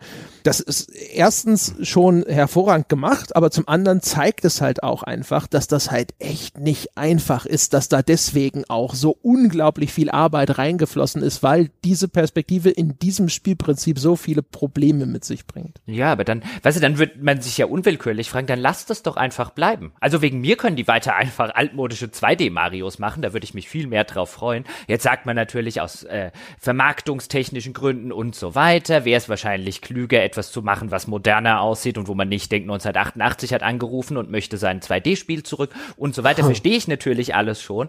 Aber das ist halt wirklich, sind halt lauter Lösungen für mich jetzt auf der Suche nach einem Problem, weil ich hatte nie ein Problem ja. mit 2D-Jump'n'Runs. Eh ohne Scheiß, so eine Third-Person-Kamera, eine entwicklergesteuerte von einem praktischen Kameramann, die kann echt was leisten. Deswegen so auf, auf Andres Eingangsfrage hätte ich zum Beispiel auch geantwortet, ist nicht meine Lieblingskameraperspektive, aber ich bin großer Fan der Perspektiven der alten Devil May Cry Spiele oder der God of War Spiele auf der PS2 damals, wo man eben auch eine 3D-Welt hatte, aber fix, fixe Kameras, die zum Teil ein bisschen gescrollt sind oder die geschwenkt haben, aber die immer wieder an von Entwicklern festgelegten Orten sich befanden. Und die haben für mich die die Größenverhältnisse so geil dargestellt. Wenn du da halt irgendwie auf einem Level unterwegs warst, der von einem Koloss getragen wurde und die Kamera zeigte immer wieder in krassen Perspektiven, wie steil es da nach unten geht und dass da unten ja eine riesige Figur läuft oder wenn irgendwelche Bergwände von Kratos irgendwie aufgerissen oder zusammengeschlagen werden, dass einem die, die Tragweite seines Handelns bewusst ist, die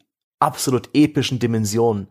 Das ist etwas, was im neuesten Teil für die PS4 ein bisschen flöten geht, weil die Entwickler haben sich dazu entschieden, die Kamera sehr viel intimer, sehr viel näher am Spielfigur ranzuführen. Fast schon wie so ein Third-Person-Shooter schwebt sie immer hinter seiner Schulter. Und auch in den Zwischensequenzen bleibt sie relativ nah dran. Deswegen, wenn Kratos da irgendwie eine Insel in der Mitte des Levels umwirft, einfach mal um 180 Grad dreht, was eigentlich schon eine epische Szene ist, dann ja, merkt man, wie die Entwickler versuchen, das irgendwie cool einzufangen, aber es gelingt ihnen lange nicht so geil, wie als hätten sie das Kameraformat der alten Spiele gewählt und sie hätten die Möglichkeit gehabt, so richtig langsam rauszuzoomen und so diesen die kleine Spielfigur als äh, als Skala in diesen Level zu stellen, der ansonsten riesengroß ist und irgendwie anders beeindruckend. Das führt ja umgekehrt aber dann dazu, dass diese Kämpfe halt viel intimer sind. Ne? Ist halt echt ja. immer so ein Geben und Nehmen. Wobei jetzt also in dem Falle, da hängt es ja nur davon ab, wie inszenieren sie die jeweilige Szene. Sie hätten ja auch weiter rauszoomen können mhm. an der Stelle. Das heißt, da haben sie sich wahrscheinlich einfach gedacht, sie möchten diese Stringenz lieber haben nochmal. Es, was mir noch eingefallen ist, als auch ein relativ frappierendes Beispiel, das ganz gut illustriert, wie stark unterschiedlich unterschiedliche Kameraperspektiven wirken, wo man es wirklich wirklich super unmittelbar nachvollziehen kann, sind Rennspiele, die Sebastian vorhin schon erwähnt mhm. hat, wo du Cockpit und äh, Verfolgerperspektive zum Beispiel spielen kannst.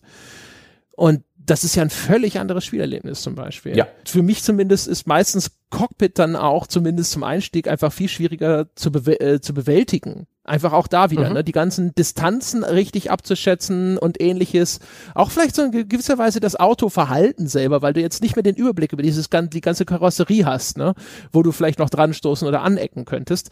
Das ist äh, ein Riesenunterschied und dafür ist aber diese Cockpit-Perspektive halt sofort dieses immersive, dieses Ich bin in diesem Auto drin Gefühl. Mhm weil du auch weniger Übersicht hast, weil du mehr reagierst, weil, ähm, weil sich alles so bewegt, wie du es gewohnt bist. Driver San Francisco muss ich jetzt mal wieder reflexhaft loben für eine der spielbarsten Cockpit-Perspektiven der Rennspielgeschichte, äh, wenn es um so eher zugängliche Rennspiele geht. Aber ach. Aber sobald man mal rückwärts einparkt mit dem Videospielauto, dann muss man eigentlich die Außenperspektive nutzen, sonst geht es nicht. Außer halt VR, dann ist es schon wieder umgedreht, dann fühlt sich die Cockpit-Perspektive absolut natürlich an. Aber ich bin auch jemand, der dann tatsächlich auch gerne mal die Stoßstangenperspektive nimmt oder die Perspektive über der Motorhaube, weil sie einfach mir mehr zeigt, weniger verdeckt durch etwas, was letztendlich für mich spielerisch nicht relevant ist, nämlich äh, Armaturenbrett, Lenkrad und so weiter, aber trotzdem noch das Gefühl gibt irgendwo, dass das Auto sozusagen hinter mir ist. Ähm, Habe ich in Gran Turismo damals auf der PS2 fast ausschließlich gezockt. Die gute alte Stoßstange. Es gibt auch gar nicht so viele Spiele, ne? die, die diesen tatsächlich fließenden Übergang erlauben. Bei Rennspielen gibt es ja sogar noch viel mehr, wo man so, es gibt ja diese eine typische Kameraperspektive ist ja auch diese Stoßstangenkamera, wo du ganz nah am mhm. Straßenbelag da dran bist ja. und dann hast du ein viel besseres Geschwindigkeitsgefühl. Oder so coole Driftkameras wie in den letzten so Need for Speed Spielen, wenn man in die Kurve driftet, dass die Kamera praktisch in der Mitte bleibt, während das Auto nach rechts wegrutscht in der Außenperspektive. Auch cool. Also da, da finde ich es immer geil, wenn, wenn Spiele oder Spielentwickler so ein bisschen mit den Perspektiven spielen. Da fallen mir so ein paar Highlights ein, die die Sprintkamera im ersten Gears of War. Inzwischen ist sie ein bisschen abgelatscht, aber damals ist, als, als würde jemand mit dem Camcorder in der Hand der dicht über dem Boden schwebt, deiner Spielfigur hinterherrennen. Die Kamera geht runter in eine Froschperspektive und sie wackelt ziemlich stark, während deine Spielfigur schlecht lenkbar, aber relativ schnell durch die Levels spurtet. Was super funktioniert, das ist irgendwie ein Stück weit ein Risiko, weil du nicht die volle Kontrolle hast. Es ist, es geht gerade schnell, deswegen hast du gerade nicht die Übersicht und das vermittelt diese Wackelkamera ganz wunderbar. Das ist ein, ein künstlerischer Effekt, den habe ich sehr gemocht. Oder auch diese, die Kameraperspektive von Earth Defense Force, ein Spiel, wo die, wo Großstädte von Aliens angegriffen werden und Rieseninsekten, wo die Kamera praktisch auf dem Asphalt liegt und deine Spielfigur aus so einer Froschperspektive anschaut, so dass eben deine die ganzen Skyscraper und die ganze Action, die sich eher in der oberen Hälfte der Spielwelt, also in der Luft äh, stattfindet oder in Entfernung, damit die viel cooler wirkt. Sowas finde ich immer geil, so, ein so ein leichtes Abweichen von der Norm. Und deswegen, weiß ich nicht, auch wenn, auch wenn ich diese Spiele eigentlich lang, lang nicht mehr so lange gespielt habe, wenn bei einem Rennspiel plötzlich mal die Kamera irgendwie zur Seite ausbricht, und in einigen Open-World-Spielen macht sie das auch, dann finde ich das immer ganz reizvoll. Ich bin gespannt, ob da überhaupt noch was, auch noch ein bisschen Raum ist für, für neue Kameraexperimente und Spielereien. Immer cool, immer cool. Ich bin großer Freund von, von Experimenten. Ja, vor allen Dingen, wenn sie gut funktionieren. Also mir fällt natürlich mhm. wieder Nier Automata ein, wo du von einem Top-Down-Shooter zu einem Twin-Stick-Shooter zu einem Third-Person-Action-Rollenspiel-Kampfsystem innerhalb von drei Minuten kommst. Gefühlt mhm. im, im Intro des Ganzen. Also in diesem rasenden Tempo wechselt es dann natürlich nicht mehr seine Perspektive. Aber wie gut es das hinkriegt, ähm, nicht nur Genre eigentlich durchzuwechseln, sondern auch wirklich Perspektiven durchzuwechseln im Rahmen von fünf Minuten Intro, ist schon relativ beeindruckend. Ist auch cool, weil man ein bisschen erkennt, wie gerade natürlich jetzt so die diese früheren Arcade-Genres oder ähnliches dann auch einfach verheiratet sind zu einem gewissen Grad mit so einer Perspektive. Ne? Also du siehst das und denkst dir sofort so, ah, ne, das ist so wie früher hier Galaga oder sonst irgendwas. Ja. Ja, und auch, auch früher das Interessante ist ja, wenn man sich dann auch überlegt, was macht denn eigentlich so eine Perspektive oder wie lesen wir so eine Perspektive? Wenn du jetzt so ein altes Raumschiff-Spiel nimmst, so einen Crossout oder so einen ähm, äh, R-Type oder so einen Katakis oder wie auch immer, du siehst halt ein Raumschiff auf dem, auf dem Bildschirm, aber es ist jetzt ja nicht wie bei, wie bei Commander Shepard vorher, ich bin ja nicht das Raumschiff. Also ich finde allein diese, diese Lesbarkeit von Symbolik in Spielen ganz interessant im Sinne von einem, ich weiß schon, dass ich wahrscheinlich der Pilot in diesem Raumschiff bin, ich spiele aber das Raumschiff und dieser Zwischenschritt des Piloten, der, der sozusagen implizit drin hängt, der fällt aber in der Wahrnehmung eigentlich komplett raus, außer man überlegt jetzt mal ganz kurz, aber es findet keine Diskrepanz statt. Es tut sich niemand schwer damit, ein Raumschiff zu spielen. Man würde jetzt ja im ersten Moment denken, Weißt du, wenn man jetzt das Medium Computerspiel neu erfinden würde, würde man ja vielleicht sagen, hm, es könnte ja vielleicht den Leuten schwerfallen, irgendwie ein stilisiertes Raumschiff zu spielen, weil der Mensch kann ja kein Raumschiff sein oder so.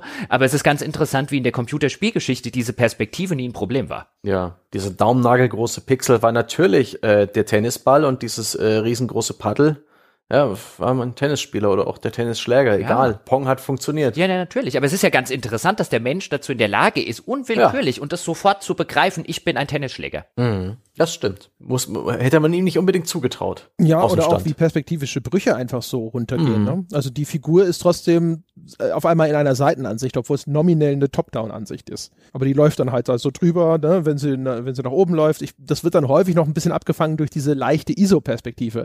Aber die mhm. Art und Weise, wie Figuren dann dargestellt werden, ist dann häufig ja dann tatsächlich perspektivisch nicht hundertprozentig kohärent gewesen. Mhm.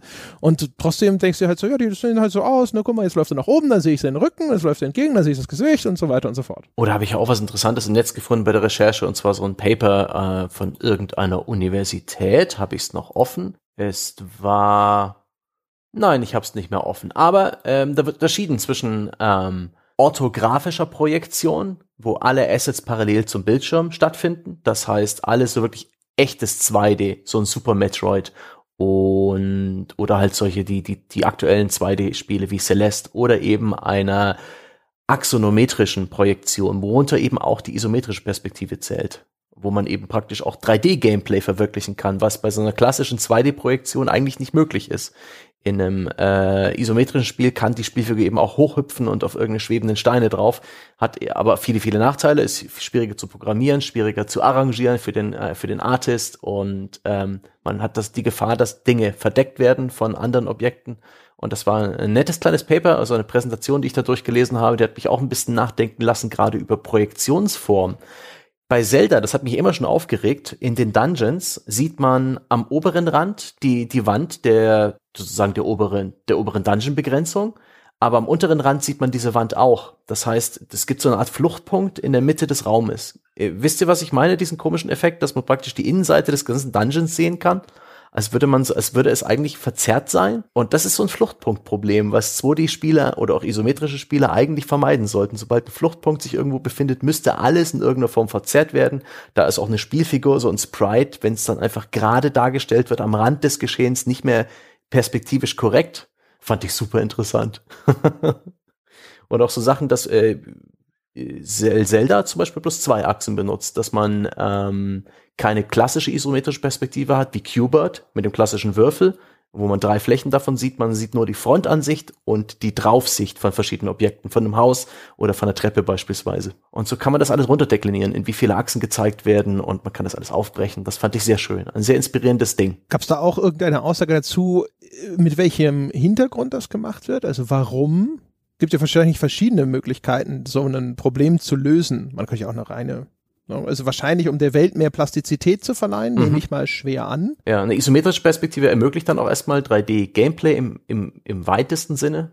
Ähm, 2D ist deutlich einfacher zu programmieren. Die Kollisionen in 2D, also in Parallel 2D, ähm, sind viel einfacher zu programmieren als Kollisionen in so einem Fake 3D und isometrisch. Also es ist deutlich geringer Programmieraufwand. Und sehr schön fand ich auch ein anderes auf medium.com äh, ein Bericht über die vielen, vielen, vielen, vielen, vielen Effekte, die Grafikartists nutzen, um Plastizität zu schaffen. Auch in reinen 2D-Spielen.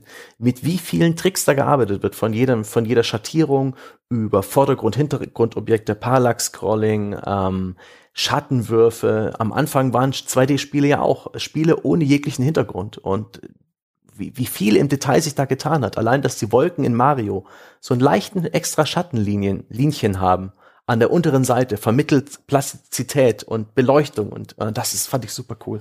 Also wie viel Tricks ähm, allein im 2D-Bereich benutzt werden, um eben Tiefe zu schaffen, wo keine ist, wo spielerisch und programmiertechnisch keinerlei Tiefe ist. Super interessant. Und inzwischen leben wir in einer Welt, wo eben in 3D-Engines wieder 2D-Gameplay verwirklicht wird. Das hattest du ja sogar schon zu Zeiten von Pitfall was ja im Grunde genommen auch äh, so einen Side-Scrolling Jump'n'Run, ja, kann man schon so nennen, ist. Mhm. Aber du, die, der Weg, auf dem du läufst, der ist perspektivisch angelegt. Der hat eine Tiefe mhm. in den Raum hinein.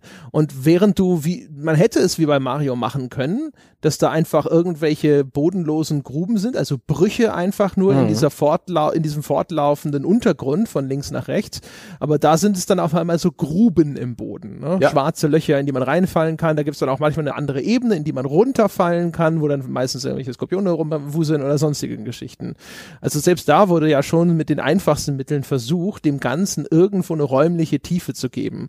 Also das scheint auch von Anfang an ein Bedürfnis gewesen zu sein, das Ganze aus dieser ganz flachen 2D-Darstellung mhm. rauszuholen und dem Ganzen irgendwo eine gewisse räumliche Tiefe zu geben und dann später zum Beispiel ja auch mit dem Parallax-Scrolling dass verschiedene Ebenen im Hintergrund mit unterschiedlicher Geschwindigkeit scrollen, um eben diesen Effekt zu erzählen, dass wie wenn du dich jetzt in einem Auto zum Beispiel durch die Landschaft bewegst, dass weit entfernte Objekte eben nicht so schnell an dir vorbeiziehen wie die Bäume am Straßenrand. Ähm, das ist ganz interessant insofern, weil es offensichtlich ja schon einen Bedarf geben muss, einen ästhetischen Bedarf, dass selbst bei einem 2D-Spiel so eine räumliche Tiefe irgendwo existiert. Vielleicht, weil das alles sonst für uns zu stark abstrahiert ist oder so. Ich weiß gar nicht, wie viele Spiele gibt es, die tatsächlich so richtig flach 3D sind. So wie man das bei beim äh, Benutzerinterface-Design eine Zeit lang gemacht hat. Ne? Als Apple angefangen hat, so mit Flat UI, da musste alles flat, flat, flat, flat, flat sein. Mhm. Und ähm, aber man hat das Gefühl, wenn man so auf Spieleentwicklung schaut, ich weiß nicht, ob das nicht, ob das nur der Drang zu mehr technischen Fortschritt ist, aber ich habe das Gefühl, es gäbe es tatsächlich da ein ästhetisches Hindernis vielleicht. Ja, so wirklich flach traut sich heutzutage kaum noch ein Spiel. Ja, doch im, so ungeschadet im, und alles. Im, im Indie-Bereich findet man heute eigentlich fast alles, äh, in welcher Ausprägung auch immer. Aber wenn wir in den kommerziellen Bereich reingucken, dann finde ich, ich würde eher, ich würde eine Kulturperspektive draus machen und dann kann man drüber reden, warum. Aber wenn wir es jetzt wieder zum Beispiel mit japanischen Spielen vergleichen, dann insbesondere amerikanische Spiele oder westliche Spiele im Allgemeinen, haben, glaube ich, seit sie existieren, diesen Wunsch, fotorealistisch zu sein oder Realität so genau mhm. wie möglich abzubilden, den Abstraktionsgrad immer zu verringern. Das war ja auch über Jahre hinweg in diesem ganzen technischen Fortschritt, wenn man PC-Spieler gewesen ist und jetzt noch realistischer, brauchst einen neuen PC, brauchst neue Grafikkarte und so weiter. Während ich den Eindruck habe, zum Beispiel im japanischen Videospiel Dunst- und Kulturkreis gibt es diese Bestrebungen in dieser Form nicht. Also nicht in der Form eines, die Spiele sollen so realistisch wie unbedingt möglich aussehen. Das sieht man dann schon bei Pitfall. Da wird schon versucht, mit solchen Perspektiven zu arbeiten, damit es realistischer aussieht. Und im japanischen Kulturraum ist es immer noch viel okayer, jetzt zum Beispiel im Mainstream, einfach abstrakt zu sein. Denn Mario sieht bis heute nicht, da gibt es keine Bestrebung, dass das bis heute irgendwie realistisch in, im, im, im klassischen Sinne aussieht. Ähm, wenn wir auf den japanischen Videospielemarkt im Allgemeinen gucken, gibt es natürlich die Resident Evils, äh, die mittlerweile auch einen sehr, sehr großen westlichen Markt besitzen, aber es gibt halt auch noch haufenweise Spiele, wie jetzt zuletzt eben Astral Chains oder so von Platinum Games, wo er jetzt sagt, würde das ein großer amerikanischer Hersteller machen, würde ein, würde ein Electronic Arts, würde ein äh, äh, Ubisoft und so, würden die Spiele in diesem Look machen, dann würde man sagen, ja, in Ausnahmefällen schon. Jetzt so ein Borderlands zum Beispiel hat ja auch diesen Cell-Shading-Look, aber er tendiert dort äh, die ganze Maschinerie auf noch fotorealistischer, noch realistischer, noch realistischer. Und ich glaube schon, dass das ein gewisses kulturelles Phänomen ist, dass hier zumindest eine, eine gewisse gewisse kulturelle Bestrebung besteht, sich sozusagen das Medium untertan zu machen. Ja, das soll jetzt endlich die Realität so darstellen, wie sie ist. Ja, da haben wir vielleicht tatsächlich als Spielergemeinschaft im westlichen Raum eine, diese Grunderwartung an Videospiele noch besser, noch realistischer. Wo, wo ist die Verbesserung? Ich glaube, ich glaube tatsächlich, äh, beziehungsweise, was heißt, ich glaube tatsächlich, ich habe mir noch nicht genug Gedanken drüber gemacht, aber so, dass dass der erste Gedanke, der mir durch den Kopf schwebt, ist, dass das vielleicht eine andere Form der Kunst ist, weißt du, dieses Untertan machen, im, im Sinne von ein, wir erobern dieses Medium. Weißt du, wir gewissermaßen so als eine Kampf zwischen der Technik und dem Menschen, ja, und der Mensch und in dem Fall der, der Videospieleentwickler, der gewinnt immer mehr an Boden. Ja, es wird immer realistischer, es wird immer realistischer. Und was, was kitzeln wir hier jetzt noch raus? Das hören wir ja auch teilweise ja. in der äh, äh, unter Entwicklern und dann kann man hier noch in der Konsolengeneration und was sie da noch rausgekitzelt haben und da noch und da noch und da noch. So, das ist so Raytracing genau. für realistische Spiegelungen von genau. Objekten, die eigentlich gar nicht in der Spielwelt zu sehen sind. Physical-based Rendering Klar. für äh, korrekte Oberflächen, die äh, richtig reflektieren, auf Lichtstimmung reagieren und wenn sie nass werden und so weiter, korrekt aussehen. Da ist, das sind krasse Fortschritte auch in den letzten zehn Jahren passiert. Ähm, sie sind nicht mehr so deutlich, aber da, das ist nach wie vor eine dieser Hauptkampfrichtungen. Klar, und dann, der, der genau, und dann, dann gibt es natürlich auch Ausnahmen, also wenn man sich jetzt zum Beispiel Death Stranding von Hideo Kojima und so weiter anschaut, also das, was man bislang gesehen hat, also es ist mhm. ja nicht so, als würden jetzt jeder Japaner oder alle japanischen Firmen das irgendwie gleich machen, aber ich habe schon den Eindruck, dass es in Japan ein erheblich im Mainstream äh, nicht im Indie-Bereich, sondern im Mainstream erheblich okayer ist, dass man auch einen hohen Abstraktionsgrad hat und das Ganze nicht realistisch aussieht, während ich schon den Eindruck habe, im westlichen Mainstream-Markt äh, existiert gerade eine extreme Bestrebung danach, noch realistischer, noch ein paar Prozent mehr. Und ich glaube schon, dass das eine gewisse kulturellen Background hat. Glaubst du, das hat auch was damit zu tun, dass der Preispunkt von Computerspielen, also in dem, dem höheren Segment, eine Rechtfertigung braucht?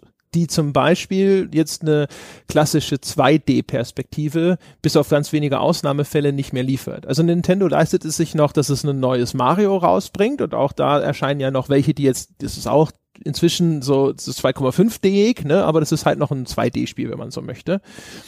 Ähm, die sind aber auch relativ konkurrenzlos inzwischen in dem Genre. Und wenn man jetzt heutzutage sonst ein Spiel rausbringen würde, ich habe zum Beispiel auch nie wirklich den großen Bedarf verstanden, warum die ganzen äh, Prügelspiele auf einmal 3D-Figuren brauchen. Ich mochte die früheren Street Fighters und wie sie alle hießen mit ihren 2D-Sprites eigentlich mindestens genauso gerne. Aber offensichtlich, also sicherlich auch in, entwicklungstechnische Hintergründe, ne, was so Animationen und so angeht, dass das vielleicht inzwischen auch einfacher herstellbar ist, als das Ganze von Hand zu animieren und so weiter und so fort.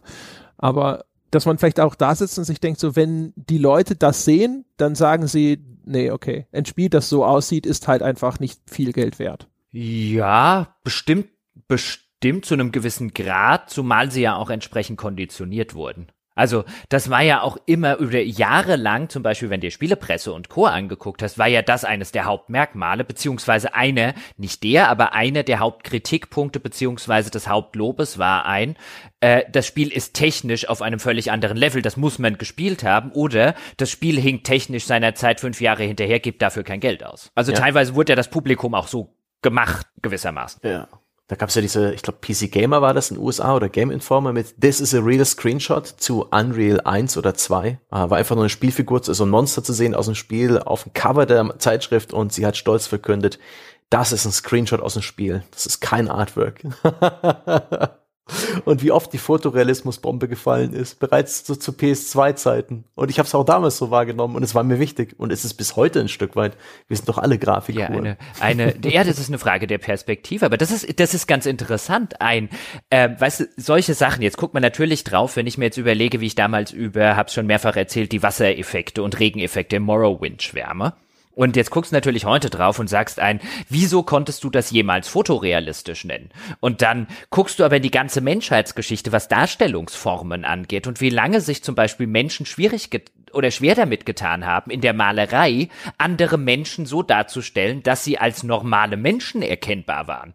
Weißt du, heute würdest du sagen, ja, es ist ja jetzt nicht schwierig, von jemandem ein Porträt zu malen, das können irgendwie Leute in der Fußgängerzone zu Dutzenden und dann guckst ein paar hundert Jahre früher. Und dann stellst du fest, ein, weißt du, nicht im Sinne von Ja. einem, die waren damals zu blöd oder so, sondern diese künstlerischen Medien, die entwickeln sich wirklich weiter und das, was als, was als so, so, so Skill heute, als Allerweltsskill irgendwie wahrgenommen wurde, das muss vor ein paar hundert oder ein paar tausend Jahren nicht so gewesen sein. Überhaupt dreidimensionale Darstellungen zum Beispiel. Guck in die Malerei und in die Kunst rein.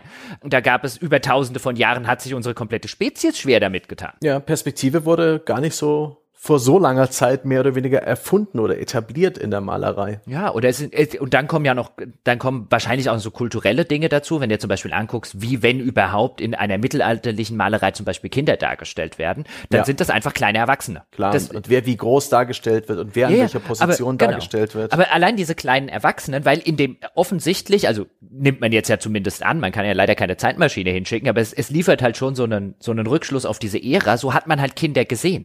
Das waren Ja. Nicht, also heute wird man kulturell, zumindest im westlichen Kulturkreis, Kinder schon ein bisschen komplexer sehen, als einfach, die sind Erwachsene in einem kleinen Körper, aber im Mittelalter war zumindest so die Darstellung. All das ist ja ganz interessant. Alter, da können wir auch das Fass aufmachen, dass, dass äh, Menschen in ihrer Menschheitsgeschichte, je nach Kulturkreis, äh, das Blau die letzte Farbe ist, die man, äh, die die Menschheit mehr oder weniger entdeckt hat und unterscheiden gelernt hat und ein Wort dafür gefunden hat, weil es die am wenigsten relevante war und weswegen man in, zum Beispiel in Ilias und Homers Odyssee kein einziges Mal das Wort Blau findet und der Himmel wird immer als ähm, als, äh, ich weiß nicht mehr, als Gischtfarben bezeichnet und sowas. Aber niemals wird der Himmel mit einem Wort benannt, was in irgendeiner Form blau ausdrückt, sondern öfters als grün.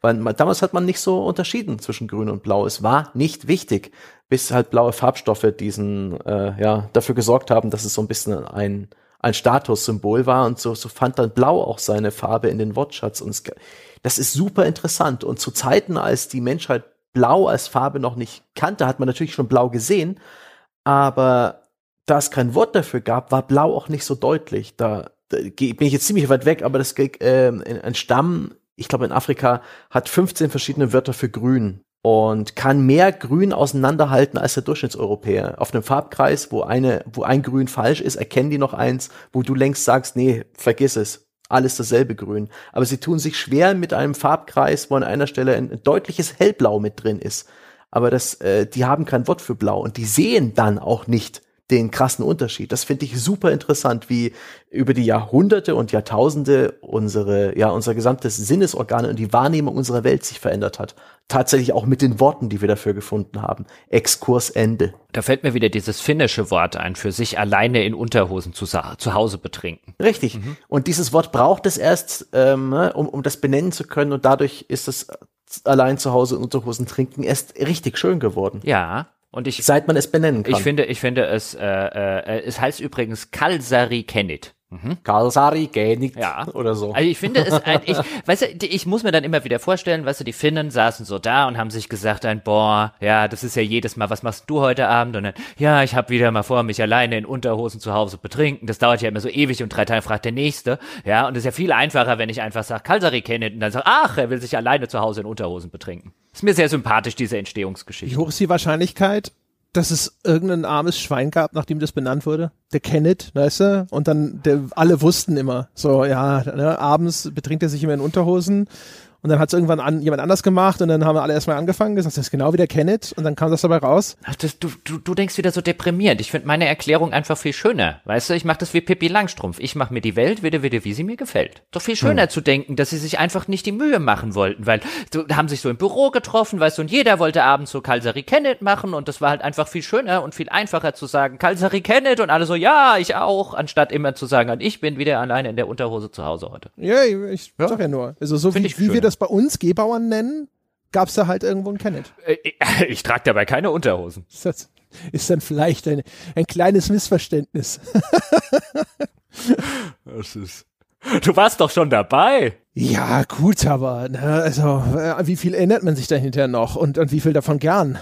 Ja, auf jeden Fall. Das ist, glaube ich, den ihr Hüge oder so. Das ist, äh, ich finde das, äh, finde das, finde das putzig. Habe ich neulich erst gelesen, dass es das gibt. Keine Ahnung. Am Ende ist das auch so eine halbe Urban Legend oder so, aber es macht einfach, also ich denke gerne darüber nach, dass ein Volk äh, oder eine, ein, ein, ein, eine Nation, wie man es auch immer nennen will, äh, äh, ist in einen kollektiven Sprachraum gekommen ist oder zu, gekommen zu sein scheint, äh, dass es ein Wort gibt für sich alleine in Unterhosen zu Hause betrinken. Ich bin mir noch nicht sicher, ob ich das putzig oder ob ich das eher ziemlich traurig finden soll, aber mal gucken. Wahrscheinlich beides. Hm, ja. Aber schon, ich bin gerade auf der Suche, ob wir, ob wir vielleicht auch schon in, in den letzten Jahren Sehgewohnheiten auf Videospiele entwickelt haben, die vielleicht auch neu sind. Der Second Screen hat ja nicht funktioniert. Ähm, ne? das, die, die, die Sau wurde erfolglos durchs Dorf getrieben. Wir brauchen keine zwei Bildschirme, um mit unseren Spielen zu interagieren. Die Companion-App ist während des Spielens eher sinnlos. Aber so im 3D-Bereich, im, im Kamerabereich, im Interface-Bereich, weiß gar nicht, ob es so viel Neues gab. Die große Neuerung war VR, die letztendlich lediglich noch eine weitere Brücke einreißt und eine noch natürlichere Ego-Perspektive bietet, aber eben auch nicht groß spielerisch Die große- Neues mit die- sich brachte. Ja, wir, äh, wir denken natürlich immer so in einem, was kam bei uns noch dazu. Mhm. Aber interessant, was die Perspektiven zum Beispiel angeht, ist, was kam von uns, also von dem Medium Computer und Videospiele heraus. Und mittlerweile gibt es ja durchaus den ein oder anderen Hollywood-Streifen, in dem die Perspektive eines Computerspiels nachgeahmt wird. Also berühmtermaßen natürlich dann zum Beispiel die Hobbit-Trilogie von Peter Jackson, die 2D-Side-Scroller Jump-and-Run-Passagen hat. Oh, tatsächlich? Die habe ich gar nicht geschaut, die Filme. Also ich habe Mhm. Also da gibt es- Teile davon, aber die alle weg. Da gibt es, da gibt es Videospielpassagen. Also eindeutig erkennbar nicht nur in der Ästhetik, sondern im sozusagen Leveldesign. Im, im, in der, in der Spieleperspektive. Dort gibt es gewissermaßen Super Mario Passagen.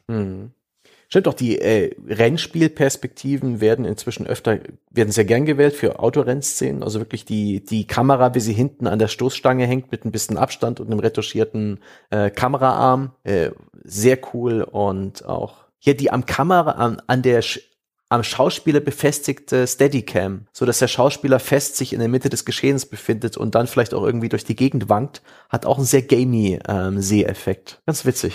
Gibt es eine Art dominante Kameraperspektive heutzutage? Oder glaubt ihr, dass das Die- Ich wollte noch, ich wollte noch eins kurz sagen, wenn wir bei den Filmen sind. Sorry, André. Ähm, aber die Ego-Perspektive in Filmen wäre bestimmt auch mal interessant, sich anzugucken, ob die erheblich zugenommen hat, äh, seit es Ego-Perspektiven in äh, Spielen gibt. Also jetzt nicht der ganze Film, der vielleicht aus einer Ego-Perspektive, auch da gibt's ja durchaus Beispiele, aber zumindest einzelne Passagen. Also die gibt es natürlich schon länger. Ich glaube, die erste, die mir jetzt bewusst wäre, wäre berühmtermaßen aus Halloween, so eine Anfangspassage, als der kleine Mike Myers noch ein, äh, ein, ein, ein Kind ist und, glaube ich, seine Schwester umbringt. Und das wird so aus der, da hat er schon so eine Halloween-Maske und dann sieht man das aus der Ego-Perspektive eben. Äh, relativ berühmte filmische, filmisch berühmte Sequenz auch in der Filmwissenschaft.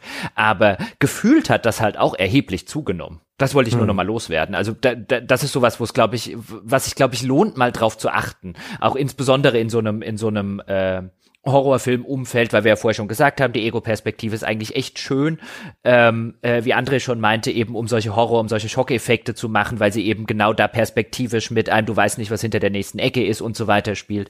Ich könnte mir schon vorstellen, dass das deutlich zugenommen hat. Das wollte ich noch loswerden zu der Filmgeschichte. Ich glaube gerade dieses, ne, der Blick durch die Augen des Monsters, das gibt's total viel. Also der weiße Mhm. Hai hat's gemacht, Terminator hat's gemacht, bestimmt noch zig andere haben's auch. Tanz der Teufel zum Beispiel auch noch. Mhm. Evil Dead. Aber mein, also ja, der der der weiße Hai hat's gemacht. Also mein, ich dachte immer, ich hätte mal irgendwo gelesen, ich bin kein Filmwissenschaftler, dass Halloween zumindest einer der ersten war, wo das aus so der menschlichen Perspektive passiert ist, wo der Hm. die Ego-Perspektive. Was ja auch, keine Ahnung, ob das stimmt. Wahrscheinlich wird man auch einen aus den 50ern finden. Aber es ist ja zumindest interessant, wie lange das auch im Film gedauert hat, bis man diese Perspektive eingenommen hat, weil wir aus der modernen Sicht würden ja sagen, ja, das liegt ja total nahe.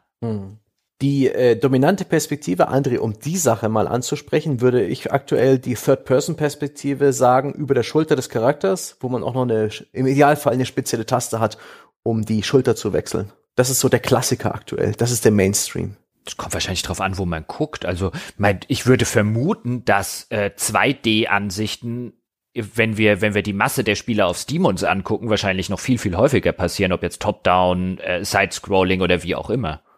Wenn wir Ja. in den Mainstream gucken, würde ich schon sagen, dass Third Person gerade schon ein bisschen mehr in Mode ist als gefühlt vor fünf oder vor zehn Jahren. Eigentlich ist doch äh, First Person immer noch eher die Ausnahme für Rollenspiele, oder? Jo.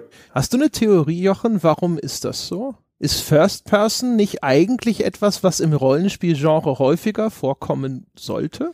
Ja, zum, also ein Teil der Theorie hätte ich ja vorher schon geäußert, nämlich, dass du je nachdem, was du für eine Geschichte erzählen willst, also für, gerade für so ein Bioware-Rollenspiel, die ja sehr häufig diese Figur in den Mittelpunkt rücken wollen, auch bei einem Dragon Age Inquisition jetzt zum Beispiel, oder generell bei der Dragon Age Serie, äh, mit so einem vollvertonten Protagonisten und so weiter und so fort, hast du halt allein das Perspektivenproblem, in dieser Hinsicht. Und ich glaube, was halt auch noch eine Rolle spielt, ist, wenn wir uns angucken, wo, wo Rollenspiele herkommen, insbesondere jetzt so eben Ende der 90er, wir haben es vorher schon gesagt, so die Baldur's Gates und Co., die eben diese ISO-Perspektive haben, je näher du in die Immersion reingehst, desto weniger kannst du mit so klassischen Rollenspieltugenden arbeiten, wie zum Beispiel Partymitglieder. Also ich meine, Fallout macht das jetzt, äh, da hast den Hund dabei und dann kannst du auch noch einen so mitnehmen, aber die stehen dir gerne mal im Weg rum. Die müssen von der KI gesteuert werden, weil äh, wenn du eine ISO-Ansicht hast, wie jetzt in Divinity oder so, dann kannst du auch mal in so einen Rundenmodus reinschalten. Wird bei der Ego-Perspektive jetzt eher wieder schwierig.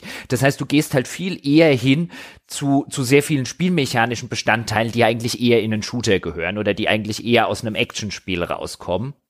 Weswegen ich äh, schon den Eindruck habe, um eben so einen, dass du heute halt so viele, so viele, so viele ja, Zwitterwesen, würde ich beinahe sagen, die man früher nicht als Rollenspiel bezeichnet hätte vor 15 Jahren. So jetzt modernerweise so einen Greedfall zum Beispiel, war früher auch so, oder so die Gothics oder so. Die hätte man eher, äh, Mitte der 90er hätte man sowas eher noch als Action-Adventure bezeichnet. Da hat sich das Genre halt so weiter in diese Richtung entwickelt, um eben sich technisch weiterzuentwickeln, um die Immersion zu fördern. Aber gleichzeitig, was den ganzen Schritt hin zu dem First-Person-Rollenspiel zu geben, bedeutet halt, äh, viele alte Tugenden nahezu komplett aufzugeben. Und ich glaube, da sitzen halt viele Rollenspielentwickler und auch viele Rollenspielfans noch und sagen halt, ja, aber das hätten wir halt trotzdem noch ganz gerne.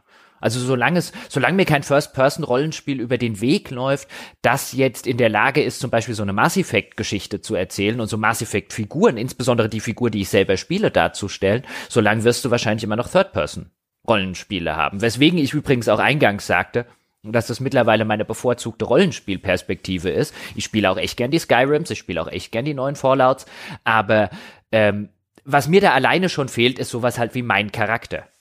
Und äh, wie ich auch schon zu Borderlands oder so sagte, ich spiele jetzt echt gerne Borderlands. Borderlands macht Heidenspaß, ist vielleicht mein Spiel des Jahres, wie ich hier gerade feststelle. Ich hänge wirklich äh, an der Nadel von Borderlands, aber meine Figur, also ich spiele die Mose, ähm, den Gunner, die könnte mir nicht egaler sein. Und Ja. das ist halt, das nimmt halt von dem Rollenspielaspekt wieder weg. Mir ist gerade, während du geredet hast, tatsächlich auch noch eine sehr kluge äh, äh, Erklärung eingefallen, nämlich die Bewaffnung.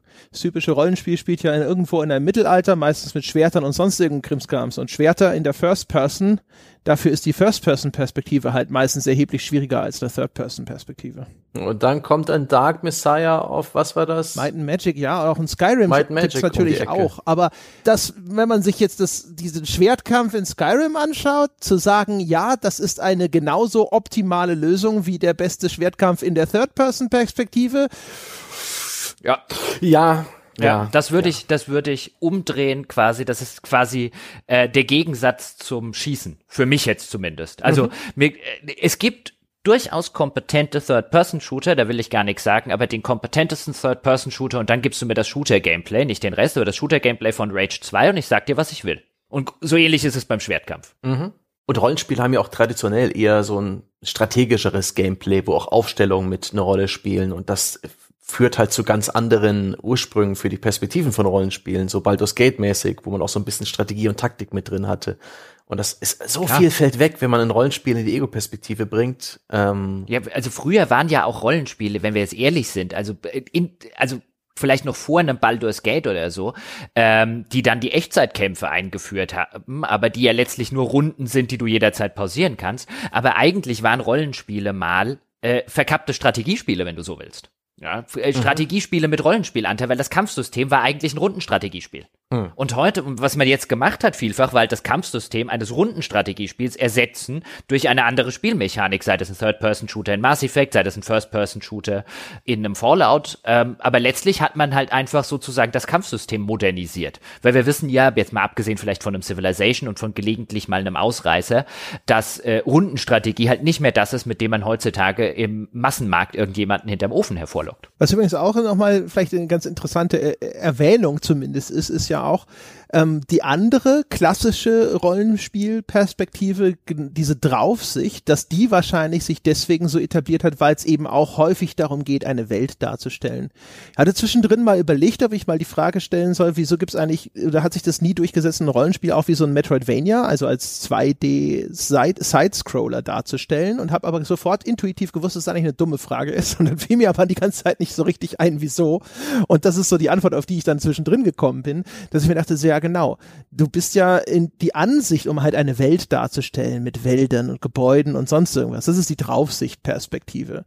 Und die Seitenansicht ist halt eher das, du kriegst nicht das Gefühl, dich durch eine große mhm. Spielwelt zu bewegen. Ja, die, die 2D-Perspektiven müssen Kompromisse eingehen. Die müssen eine Perspektive opfern. Entweder das große Ganze zeigen oder das kleine, genaue. Es ist eigentlich Spiele, die das wechseln, obwohl viele Spiele haben eine Oberwelt dann, die mit solchen 2D-Levels ja, arbeiten. Legend of Zelda, Link's ja, Adventure, also das zweite Zelda auf dem NES, das legendärerweise, da läuft man immer so eine Oberweltkarte und dann blendet es aber um und dann spielst du das in so 2D. ich glaube, die allermeisten Menschen hassen es. Ja, oder also man denke an früher, da gab es ja diese Perspektivenwechsel in Spielen, also zum Beispiel die alten Ultima-Spiele berühmtermaßen. Du hattest die 2D-Oberwelt mit einer Draufsicht und dann hattest du 3D-Dungeons. Also 3D-Dungeons im Sinne von First-Person-Perspektive. Das gab's ja früher relativ mhm. häufig, dass eben die Dungeons First-Person waren und die Oberwelt dann ähm, äh, äh, eben diese Draufsicht. Mhm. Ganz interessanter Natur. Also mhm. First Person jetzt nicht im Sinne von einem, äh, weißt du, das waren dann halt diese Kachelbewegungen, aber wir denken ja heute, wenn wir First Person sagen, dann denken wir halt an sowas wie Doom oder so. Und, ähm, und ähm, First Person als Perspektive ja, nicht als Genre, weil da würde man eben an das Stufenlose äh, äh, ohne, ohne Kachel bewegen und so weiter, was dann erst so mit, mit, den, mit Doom und Ultima Underworld und Co. eingeführt wurde. Aber First Person als Perspektive ist eine der frühesten Spieleperspektiven. Mhm. Du hast ja später sogar auch immer noch diese Wechsel in, in Kampfansicht insgesamt. Ne? Also wie wenn jetzt ein, ah, wie hieß es, Battle Isle umblendet in so eine Seitenansicht, wenn sich da diese beiden Armeeformationen dann bombardieren oder beschießen oder eben auch in den Final Fantasies oder sowas, wo dann auf einmal umgeblendet wird in diese Kampfansicht, ja. wo man das Gefühl hat, da wird so ein bisschen der Kompromiss gesucht. Ne? Also bei dieser Kampfansicht dann vielleicht eher dieses Nähere, dieses Immersivere, das nicht so abstrahierte und dann eben aber die große Ansicht, um halt zu sagen, guck mal, wie groß du hier diese Welt ist, durch die du marschieren kannst und da gibt es dieses und mhm. jenes. Ich habe dann irgendwie das Gefühl von der, von der Wahrnehmung, dass solche Kampfbildschirme, wie bei Final Fantasy bei den frühen, eher so eine illustrierende Funktion haben. Das Gameplay findet in den Menüs unten drunter statt. Die, äh, der Bildschirm ist bloß so eine Art Repräsentation, wie eine Illustration in einem Textadventure oder eine Illustration in einem Buch. Gar nicht so sehr die Spielperspektive, sondern eher so ein bisschen eine Dreingabe. Vielleicht wie die Charakterporträts in den Oldschool-Rollenspielen. Ja, ich, ich, Aber hey, äh, früher war das wahrscheinlich auch in den alten Final Fantasies, wird es halt einfach einer technischen Limitation geschuldet worden ja. sein, dass man halt gesagt hat, wir können halt die Monster auf der Karte nicht anzeigen. Ja, das werden wir nicht hinbekommen. Die müssen ja auch noch irgendwie halbwegs animiert werden und die sollen sich dann vielleicht irgendwie noch bewegen, weil sonst könnte ja der Spieler einfach nur umrum laufen. Und das wird halt eine technische Limitation damals von Nintendo, also dem NES, dem Super Nintendo.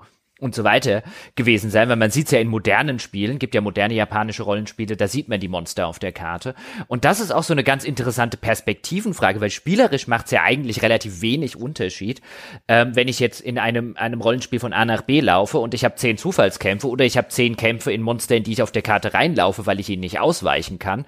Und ich gehöre zu den Leuten, das ist ja so eine Glaubensfrage, ich hasse es, Monster auf der Karte zu sehen. Ich mag das gar nicht. Wie, du magst die Zufallsbegegnung lieber? Ja, Liebe. Oh Gott. Ja, aber das ist wahrscheinlich einfach ein Fall von, damit bin ich irgendwie aufgewachsen oder so. Ich mag es nicht, Monster auf der Karte zu sehen. Dann kommt sofort, vielleicht ist es auch der kleine Completionist in mir, dann kommt sofort ein, ach, das Monster da hinten, gegen das habe ich noch nicht gekämpft. Sollte ich dem mal auf die auf die Fresse hauen, weil wer weiß, was das droppt oder sonst irgendetwas.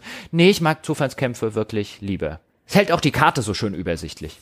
Ja, oder auch nicht. Also ich glaube, Nee, also wir reden jetzt aber, wir reden über den Unterschied zwischen, da bewegen sich diese Monster über die Karte, aber das ist dann so wie bei, wo war das denn? Ich glaube bei Dragon Quest irgendwas, die, da siehst du sie zwar, aber in den allermeisten Fällen kannst du ihnen deswegen jetzt nicht ausweichen. Also es ist auch relativ unvermeidlich, dass es zwischendrin zu irgendwelchen Kämpfen kommt. Es ist nicht so, dass ich sie groß umrunden kann, sondern ich weiß halt, da sind sie, ne, und da steht dann ein Kampf an, wenn ich mich dahin bewege oder ich laufe mhm. arglos über die Karte und auf einmal so, tada, Kampf, richtig? Ja, genau. Ja. Letzteres hasse ich, glaube ich, mehr. Beides ja, mag ich nicht, aber, aber das ist so dieses, okay, jetzt nur schnell in die Stadt rüberlaufen, bitte nicht, bitte nicht, bitte nicht. Ah. Ja, es ist schon so ein bisschen ein falsches Dilemma, im Sinne, dass es bestimmt auch eine äh, perfektere Lösung gäbe, aber gib mir immer noch die, gib mir immer noch die Zufallskämpfe in der Hinsicht. Ja. Und ich mag außerdem, das möchte ich an dieser Stelle nochmal einen Perspektiven-Lob äh, aussprechen, ich mag nach wie vor 2D-Oberwelten. Aber das kann vielleicht auch daran liegen, dass ich hier so mit den Ultimas und den alten Final Fantasies und Co. aufgewachsen bin. Aber bis heute habe ich, ja, das, das hat so eine gewisse wohlige äh, äh, Nostalgie, wenn ich so mit meiner mit meiner stilisierten Figur über so eine Weltkarte laufen kann. Ich mag das gern. Ich mag das lieber als auf so einer Weltkarte einfach nur Ziele auswählen. Ja, ich habe halt wieder festgestellt, es ging ja eingangs auch um zwei 2D-Spiele, dass ich 2D insgesamt total gerne mag. Und jetzt wird das zwar im Indie-Bereich natürlich wirklich sehr reichhaltig versorgt, ähm, aber manchmal denke ich mir schon so, ne, die meisten, die sich für diese Perspektive entscheiden, habe ich das Gefühl, entscheiden sich dafür, weil das ihrem Budget am ehesten entspricht. Und dann merkst du halt dann trotzdem in diesem 2D-Spiel auch an, dass da an einigen Stellen so ein bisschen die Hose eng geschnallt war. Und ich habe mir, ich merke immer wieder, gerade bei Spielen, die so eher Gameplay fokussiert sind, ja, und da gibt's ja auch welche, die wollen das vielleicht gar nicht sein, aber sind es am Ende trotzdem, weil mich ihre Story nämlich überhaupt nicht interessiert und das ist deren Anzahl ist gar nicht so klein. Und habe wieder gedacht, so, boah, also eigentlich ist 2D an sich schon geil durch diese Klarheit, diese Lesbarkeit, wie gut mhm. und sicher ich mich immer fühle, das ist da, das ist da, ich bin hier, ich weiß, wie das funktioniert, die Abstände sind ganz eindeutig, ähm, die Art und Weise, wie viel mehr ich das Gefühl habe, mich äh, in Kontrolle zu befinden. Und das habe ich jetzt gerade auch The Search 2 gespielt. Und das hat schon ein echt gutes Kampfsystem. Aber du hast halt da auch immer mal wieder dieses Gefühl von so, ah, wieso bin ich jetzt da und nicht dort und oh mein Gott, wo ist der Gegner hin? Ich weiß gar nicht, ich bin desorientiert oder auf einmal hängt die Kamera irgendwo im Gestrüpp oder sonstige Geschichten. Und da habe ich mich sofort wieder erinnert an diese Dinger, wo diese 2D-Spiele, wo ich gedacht habe, so, ah, das, die, das ist schon ein echter Wert, ja, dieses, dieses eindeutige, dieses kontrollierte, das fühlt sich super an und ich habe das Gefühl, dass mir das 3D-Spiele in dieser Art gar nicht bieten. Es ist halt schwieriger für die äh, Designer, das hinzubekommen, so richtig den Nagel auf den Kopf zu treffen. Ich bin schon der Meinung, es gibt einige super präzise 3D-Spiele, gerade im Prügelspielbereich, 3D-Grafik, okay, das Gameplay findet auf einer 2D-Ebene statt oder auch Metal Gear Solid 5 von mir oft genannt gibt schon Möglichkeiten. Aber die Präzision und die Kontrollierbarkeit von, äh, von 2D ist halt sagenhaft und ein guter Grund dafür, dass es halt immer noch so, so viele 2D Indie-Spiele gibt und geben wird irgendwo muss man ja anfangen. Und 2D ist eine tolle Perspektive. Es ist halt echt geil und auch vielleicht inzwischen natürlich auch fast schon ungewohnt, dass du halt mit einem Blick im Grunde genommen alle relevanten Informationen hast. Da kann kein ja. Gegner mehr hinter dir sein. Äh, dieses, du, du, du weißt genau dieses Geschoss und ne, wann wird das einschlagen und so weiter und so fort. Ja, aber das ist, ist macht einfach nur die Aufgabe für den Spieler ein bisschen anders. Weniger Orientierung, mehr ähm, nachdenken, löse dieses Rätsel, was dir jetzt gestellt wird, dieses Gameplay-Rätsel, auch wenn das jetzt aus Bewegung und Action besteht, ähm, berechne, wann der Schuss eintreffen wird, ja, ähm, interpolier ungefähr, wann die Gefahren kommen werden, überwinde das mit Geschicklichkeit. Einfach ein bisschen andere Aufgaben, aber eben ebenso reizvolle Aufgaben. Ja, das ist ja schon klar. Aber geht euch das nicht auch so, dass äh, wenn ihr diese solche Titel spielt, wo auf einmal gefühlt dieses ganze Rauschen in dem Radiosignal wegfällt. Und damit will ich gar nicht sagen, dass der ganze Rest jetzt scheiße ist. Ne? Alle, alle diese Spiele spiele ich ja gerne und die haben auch alle ihre Vorzüge und so. Und auch diese Ungewissheit und sowas hatten wir ja schon. Das kann gerade ein Wert in sich sein. Aber die Erfahrung ist halt trotzdem nochmal eine ganz andere. Und da sitze ich dann manchmal wirklich so davor, wenn manchmal auch vielleicht wieder ein längerer Abstand dazwischen liegt, dass ich so einen Titel gespielt habe, wo ich das echt sehr zu schätzen weiß, weißt du, diese ganze, ja, ich, wie gesagt, ich kann mich nur wiederholen, ne? diese komplette äh, in, es geht nur noch um die Ausführung, es geht gar nicht so sehr mhm. um das Erarbeiten, Erfassen von Informationen, indem ich mich noch weiter umsehe und die Kamera noch mal so stelle, um halt vielleicht besser irgendwie vorausahnen oder abschätzen zu können oder sonst was. Das ist ja auch eine Kompetenzsache jeweils der Entwickler. Ich glaube, wenn du ein 2D-Spiel machst und gerade die älteren 2D-Spiele ähm, sind da schöne Beispiele dafür, dann ist Lesbarkeit nicht nur oder eine gewisse Simplizität auch in der Lesbarkeit nicht nur was, was du schon von zu Hause aus mitbringst, sondern was halt unumgänglich ist, damit das Spiel funktioniert. Ähm, und wo, wo so Spiele dann teilweise auch erstens von zu Hause aus mehr mitbringen aufgrund der Perspektive und zweitens vielleicht auch ein bisschen mehr darauf achten, dass eine gute Lesbarkeit existiert. Und ich gerade Lesbarkeit ist zum Beispiel sowas, was ich bei vielen modernen Spielen äh, extrem vermisse und wo mir dann immer wieder auffällt, wenn es ein Spiel, ein modernes Spiel mal wieder richtig gut macht, was vielleicht auch daher kommt, dass man sagt, dass Lesbarkeit keine Spiele verkauft. Also vielleicht sitzt man ja wirklich da und sagt sich ein, naja, wir befinden uns jetzt auch nicht mehr in dem Raum, wo es lauter Demos gibt, ja, wo die Leute in fünf Minuten entscheiden, oh, äh, ich verstehe ja gar nicht, was hier los ist, wir müssen auf die Lesbarkeit achten oder auch viel weniger Raubkopien, ähm, sondern mehr in einem Maße, wo die Spieler halt einfach die, die es zum Release kaufen, die kaufen es und dann äh, investieren die schon ihre Stunden rein. Das mag ja durchaus dort draußen so eine äh, äh, Einschätzung sein, die man hat, dass Lesbarkeit eben nicht mehr so wichtig ist und ähm, vielleicht spielt auch eine Rolle, dass man die Lesbarkeit zurückgefahren hat und dafür sagt er, aber wir haben doch ganz viele Tutorials und es gibt ganz viele Hilfefunktionen und so weiter.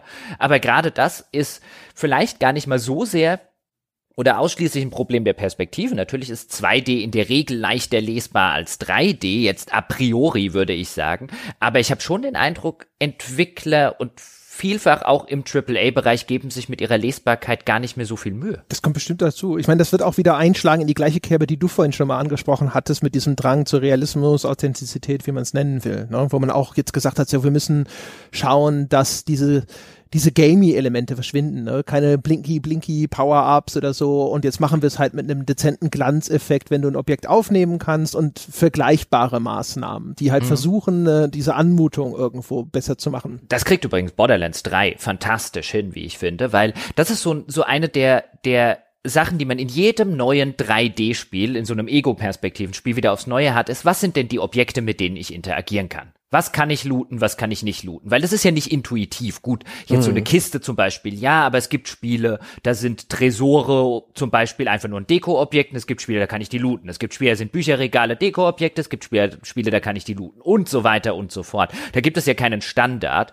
Und in jedem neuen Spiel aus der Ego-Perspektive muss ich wieder aufs Neue lernen, was kann ich denn in diesem Spiel? Und offen gestanden geht mir das langsam aber sicher ein bisschen auf die Nerven dass ich das immer wieder neu machen muss. Jetzt gibt es Spiele, die machen mir das einfach und bei denen geht das schnell, da geht es mir nicht auf die Nerven und da ist Borderlands 3 so ein Fall. Von alles, was ich looten kann, ist halt neongrün. Also nicht das ganze Ding, deswegen nicht so, so, so äh, äh, wie zum Beispiel in Rage 2, wo du dann diese, diese grell rosa neonfarbenen Kisten teilweise gehabt hast, die dir förmlich ins Auge gesprungen sind. Auch jetzt nicht zu dezent, wie manchmal diese Glanzeffekte, die du erwähnt hast, André, wo ich mir dann denke, ein, nach der Hälfte des Spiels kann ich immer noch nicht ganz einschätzen, ist das ein Glanzeffekt oder ist das kein Glanzeffekt, sondern auf so eine perfekt lesbare Art und Weise. Da hat dann der Tresor irgendwo so einen neongrünen Knopf, den erkenne ich auch aus weiter Entfernung, aber er stört nicht bei der übrigen Lesbarkeit Zeit. Also er ist nicht im Weg von, wenn dort Gegner sind, wenn dort Schießereien sind. Da kann ich diese Effekte total gut ausblenden.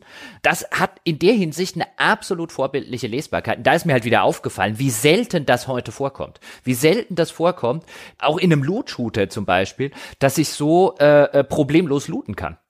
Ja, das, also das wird bestimmt damit reinspielen. Ne? Also das kommt sozusagen noch erschwerend hinzu. Es gibt ja auch immer wieder so in Einzelbeispiele, die sich dann auch sehr schön durchsetzen. Ne? Bei Tomb Raider zum Beispiel die Markierung, an welche, ähm, an welche Kante kann ich denn springen, mit diesen, das weiß nicht, sah so ein bisschen aus wie eine Mischung aus ein bisschen schimmelig Vogelscheiße. und Vogelscheiße, genau. Ah. Ja. Ähm, das funktioniert dann sehr gut und so. Es gibt aber, wahrscheinlich- also wie gesagt, ich glaube halt solche Sachen wie zum Beispiel, aus welcher Richtung droht mir gerade Gefahr zum Beispiel. Das wird natürlich dann perspektivisch äh, immer schwierig sein. Deswegen, es gibt diese Indikatoren und so, ne, den Granatenindikator, falls du die Granate übersehen hast, die irgendwo angeflogen gekommen ist und den Dingsbums-Indikator, damit du weißt, von wo geschossen wird und solche Geschichten. Aber das sind ja auch alles so Behelfsmaßnahmen und du musst dann halt immer dann doch, doch gucken, dass du dich da viel mehr umguckst. Du musst, glaube ich, viel mehr Energie äh, aufwenden oder auch viel aktiver werden, diese Umgebung zu erfassen und dann eben zu wissen, okay, äh, ne, das sind sozusagen die Informationen in dieser Kampfsituation oder was auch immer das gerade ist. Übrigens an der Stelle sei es kurz gesagt, den Granatenindikator, den äh, ich finde ihn zumindest in ähm, in dieser Sorte Shooter, also wenn der insbesondere mit vielen Gegnerwellen und so weiter, den brauche ich. Dieses aus welcher Richtung wird auf mich geschossen Indikatoren, die finde ich scheußlich. Ja, die dürfen gerne alle abgeschaltet werden. Mag ich gar nicht. Da diese, weißt du, dann hast du nämlich irgendwann, hast du da links ist was, da oben ist was, rechts ist was, äh, der eine wird rot, der andere ist nur weiß und so weiter. Also das, das sorgt häufig bei mir nicht dafür, dass ich jetzt weiß, aus welcher Richtung auf mich geschossen wird, sondern einfach nur für so einen visuellen Overkill, weil auf dem Bildschirm explodiert das noch, ich schieß gerade jemanden in den Kopf, ich will einer Granate ausweichen und dann habe ich hier noch diese ganzen Anzeigen auf dem Bildschirm, die eigentlich nur im Weg sind. Ja, das, ja, je nach äh, Ausprägung. Also da gibt's ja dieses, nur es wird jetzt, ne, der Bildschirm färbt sich halt an der Seite ein bisschen mehr rot, was dann relativ subtil ist. Aber dann ist dann auch die Frage, wie einfach ist das für dich tatsächlich im äh, Eifer des Gefechts tatsächlich zu erfassen. Wahrscheinlich ist da eigentlich die Anforderung, dass das besonders penetrant sein muss, dieser Indikator, aber umgekehrt ist es dann halt umso einfacher, so dass du das Gefühl hast, das ist jetzt nur noch nur noch komische HUD-Anzeigen, die da ins Bild reindrängen. Also ich, wenn du mich jetzt fragen würdest, ich habe damit null Probleme gerade beim Borderlands-Spielen. Hat das, Seppe, du hast das gespielt und gewertschätzt, hat das einen Indikator für sowas? Mir würde gerade keiner einfallen. Und ich Boah, finde da stellst du Fragen. super Mir fällt auch keiner ein. Nee, ich glaube nicht. Genau, ich finde super lesbar. Es hat Granatensymbole, aber für aus welcher Richtung werde ich beschossen? Ich sehe halt die Geschosse. Das hilft mir Ja. halt. Und ich habe halt, das hilft mir auch, und ich hasse es, wenn das bei Shootern nicht geht, ähm, ich habe halt das Field of View auf 120 gestellt. Also wer, wer Field of, wer Ego-Shooter mit 90er Field of View spielt, ja, der frisst auch kleine Kinder. Du fucking Cheater. Was? naja. Nein, ich, halt oh. auch auf die ja. äh, sowas ankommen, ne? Time to Kill, also wie viele Treffer brauchst du, bis du umkippst. ja, ja, klar. Extrem wichtig wird es auch sein, ist Borderlands ist ja ein Koop-Spiel. Äh, wenn das jetzt ein äh, ein kompetitives Spiel ist oder sowas, ne, wo dann hinterher wütende Spieler dann das Forum fluten und sagen, wie wieder umge da war überhaupt keiner oder sonst irgendwas. Vielleicht ist es dann auch wichtig, so einen Indikator einzubauen. Wer weiß das schon. Hm. Ach Gott. Aber wir sind jetzt schon wieder irgendwie bei, bei Kommunikation innerhalb von Shooterspielen angelandet. Ich bin jedenfalls fertig und meine Perspektive demnächst, ja, die, die hat mein Penis im Bild am unteren Rand und ansonsten ein, ein, eine Toilette ringsherum, ein Badezimmer. Der Kenneth wieder. wer, wer den Wink versteht, Du willst Ich weiß nicht, ob wir ihn alle gleich verstehen, ja. Doch, Er okay. will masturbieren gehen. wenn ich nach, nein, wenn ich nach, wenn ich nach rechts schaue, sehe ich meine Nachbarn, wenn die Fenster offen sind. eindeutig masturbieren. ja, ich wollte es gerade sagen. Ja, die haben schon das Opernfernglas aufgezogen. Das, äh, das Teleskop. ja, na dann. haben auch schon befeuernde Musik aufgelegt und klatschen jetzt so im Takt. Ja, ich wollte einfach nur sagen, dass das Bier jetzt auch langsam, ne, das ist, ist auch ein kleiner Perspektivwechsel durch. Ja, ja. Und, und ich wollte fragen, ob ich aufs Klo Ja, gehen ist darf. super. Außerdem haben wir längst die Zwei-Stunden-Perspektive überschritten. ja, du meinst jetzt langsam fallen die Augen zu da draußen. Rein perspektivisch ist keiner mehr dran. Okay. Also dann, äh, liebe nicht mehr Zuhörer, das soll es dann äh, gewesen sein mit den Perspektiven äh, von äh, Computerspielen. Ich hoffe, es hat euch gefallen und wenn's, wenn ihr uns eine ganz neue Perspektive eröffnen wollt, darauf, wie geil wir eigentlich sind, dann könntet ihr ja auf iTunes eine 5-Sterne-Wertung abgeben und uns noch kurz ein paar Takte dazu schreiben, warum aus eurem Blickwinkel das der beste Podcast ist, den ihr jemals gehört habt. Oder umgekehrt, ihr eröffnet euch selbst ganz viele neue Perspektiven, werdet Unterstützer von The Pod, schaut vorbei auf gamespodcast.de slash Abo und erhaltet einfach all diese wahnsinnig vielen tollen Bonus-Podcasts, die euch einen neuen Blick auf die Welt ermöglichen. Außerdem gibt's dann noch das Forum, ja, forum.gamespodcast.de und dort könnt ihr diese Perspektiven auch noch mit anderen interessierten Nutzern teilen. Das soll es gewesen sein für diese Woche, meine Damen und Herren. na, na, na, wie- na, na. Oh, oh, du willst die Tour? Schon wieder die, die Tour? Tour? ja. Ja, ich will die Tour. Gib Willst mir die Tour? totale Tour. Na gut, ja. Und dann eröffne ich Ihnen jetzt noch einen Blickwinkel darauf, was Ihre Freizeitgestaltung sein könnte. Zum Beispiel im November, im Dezember äh, diesen Jahres oder im Januar 2020. Denn wir gehen auf Live-Tour. Sie könnten vorbeischauen in Frankfurt, in München, in Essen, in Hannover, in Dresden oder in Berlin. Je nachdem schauen Sie vorbei unter gamespodcast.de slash Tour. Sichern Sie sich Tickets, solange noch welche sind. Schlagen Sie zu, machen Sie die Bude voll, jubeln Sie, werfen Sie Schlüpfer auf die Bühne, tun Sie all die Dinge, von denen Sie beim Podcast hören, normalerweise immer nur träumen können. Und in diesem Sinne soll es das wirklich gewesen sein für diese Woche und wir hören uns dann nächste Woche mit neuen Perspektiven wieder. Bis dahin.